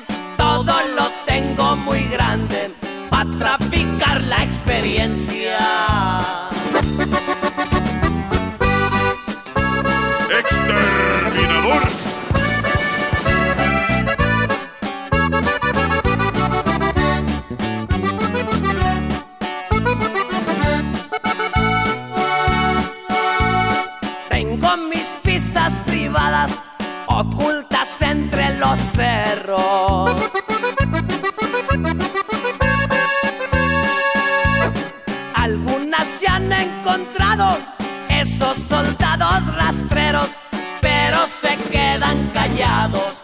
Con dinero baila el perro.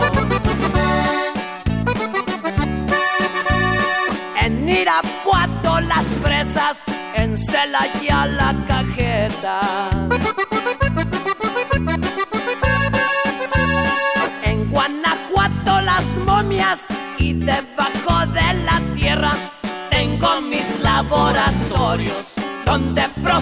La hierba. Cuando a Cuerámaro vengo, Romita y Manuel doblado. En mi troca nuevecita traigo una vieja a mi lado, mis bolsas llenas de verdes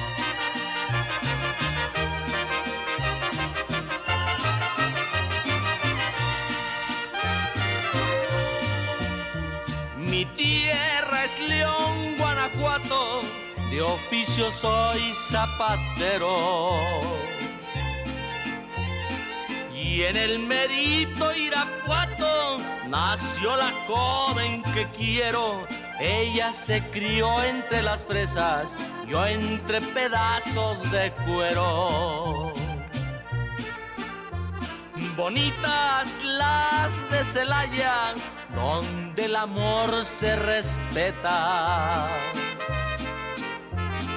Hay ahí de todas las tallas, morenas, güeras y prietas, de bocas muy coloradas, con el sabor a cajeta. Desde el norte te mando un saludo, Guanajuato, mi estado querido.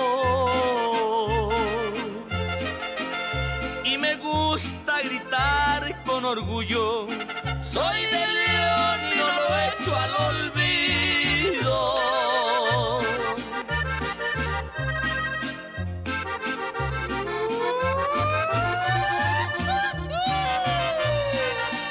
¡Eso! ¡Ay, ay, ay!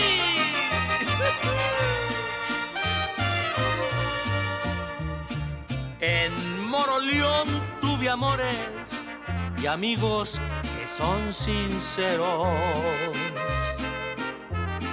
Y de sus alrededores yo tengo gratos recuerdos, hasta en Dolores Hidalgo anduve un tiempo de arriero. Desde el norte te mando un saludo, Guanajuato, mi estado querido. Y me gusta gritar con orgullo, soy el león y no lo echo al olvido.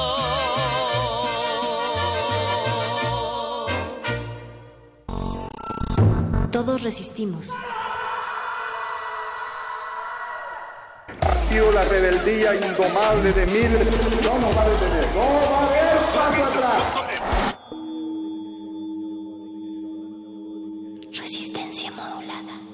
Cada, cada quien en su justo lugar, ¿no?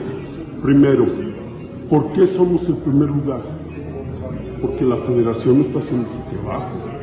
Porque esos eh, eh, homicidios son de narcotráfico, de extorsión, de huachicol, etcétera.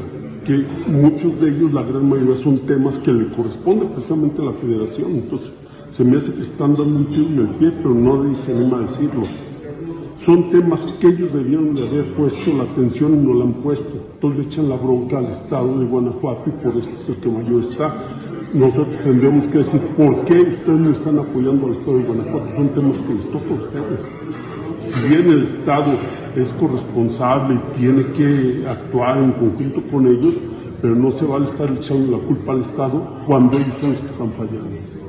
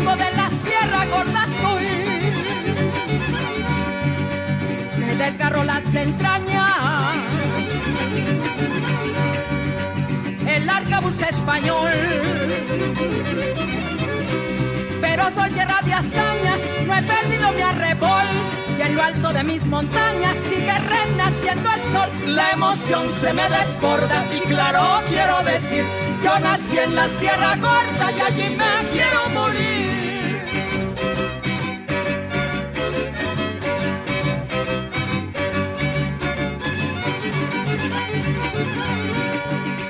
Cuando tiempos divididos me pierdan en su mangana. Por los maíces perdidos porque la gana gana, emigro a Estados Unidos a juntar cueros de rana. Hay moda yendo y viniendo, como el ese reggaetón. Pero él me están floreciendo mi herencia mi tradición y en el norte sigo siendo serrano de corazón. La emoción se me desborda y claro quiero decir, yo nací en la Sierra Gorda y allí me quiero morir.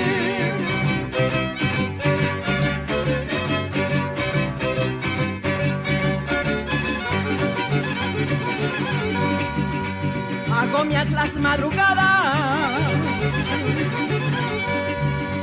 bailando jarabe y son. Y tengo muy arraigadas en mi gusto y mi emoción las balonas, las topadas y los versos de aporreón.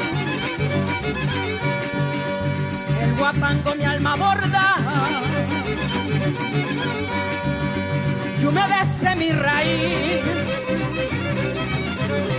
Donde quiera y no a la sorda, lo pregonaré feliz. Yo soy de la Sierra Gorda y México es La emoción se me desborda y claro quiero decir, yo nací en la Sierra Gorda y allí me quiero morir. La emoción se me desborda y claro quiero decir, yo nací en la Sierra Gorda y allí me quiero morir.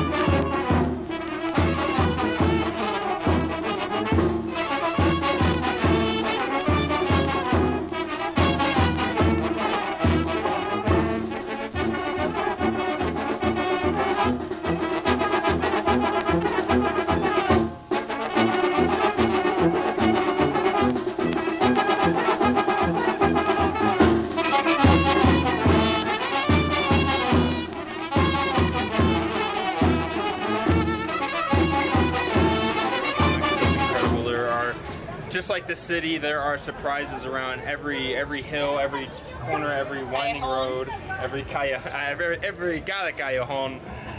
Thank you so much for watching, amigos. Wow, we have uh, four, five, three, two, three, four, five, six, seven more videos coming here from Guanajuato. We're not sure. Thank you guys so much for watching. Be sure to subscribe to our channel. Click the bell.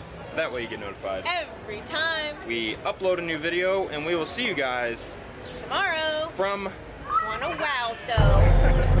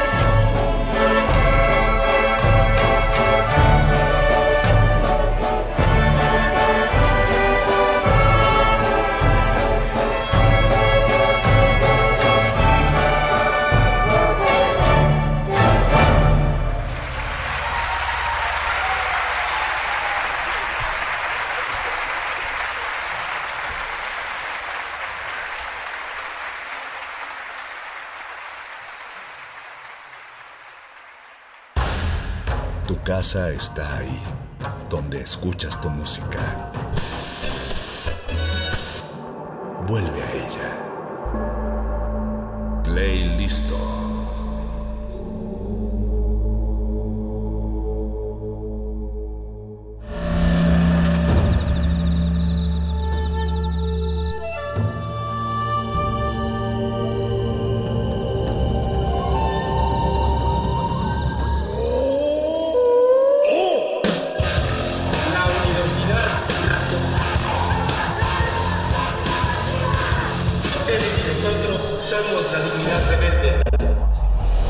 Resistencia Modulada es una coproducción de Radio UNAM y El Universo.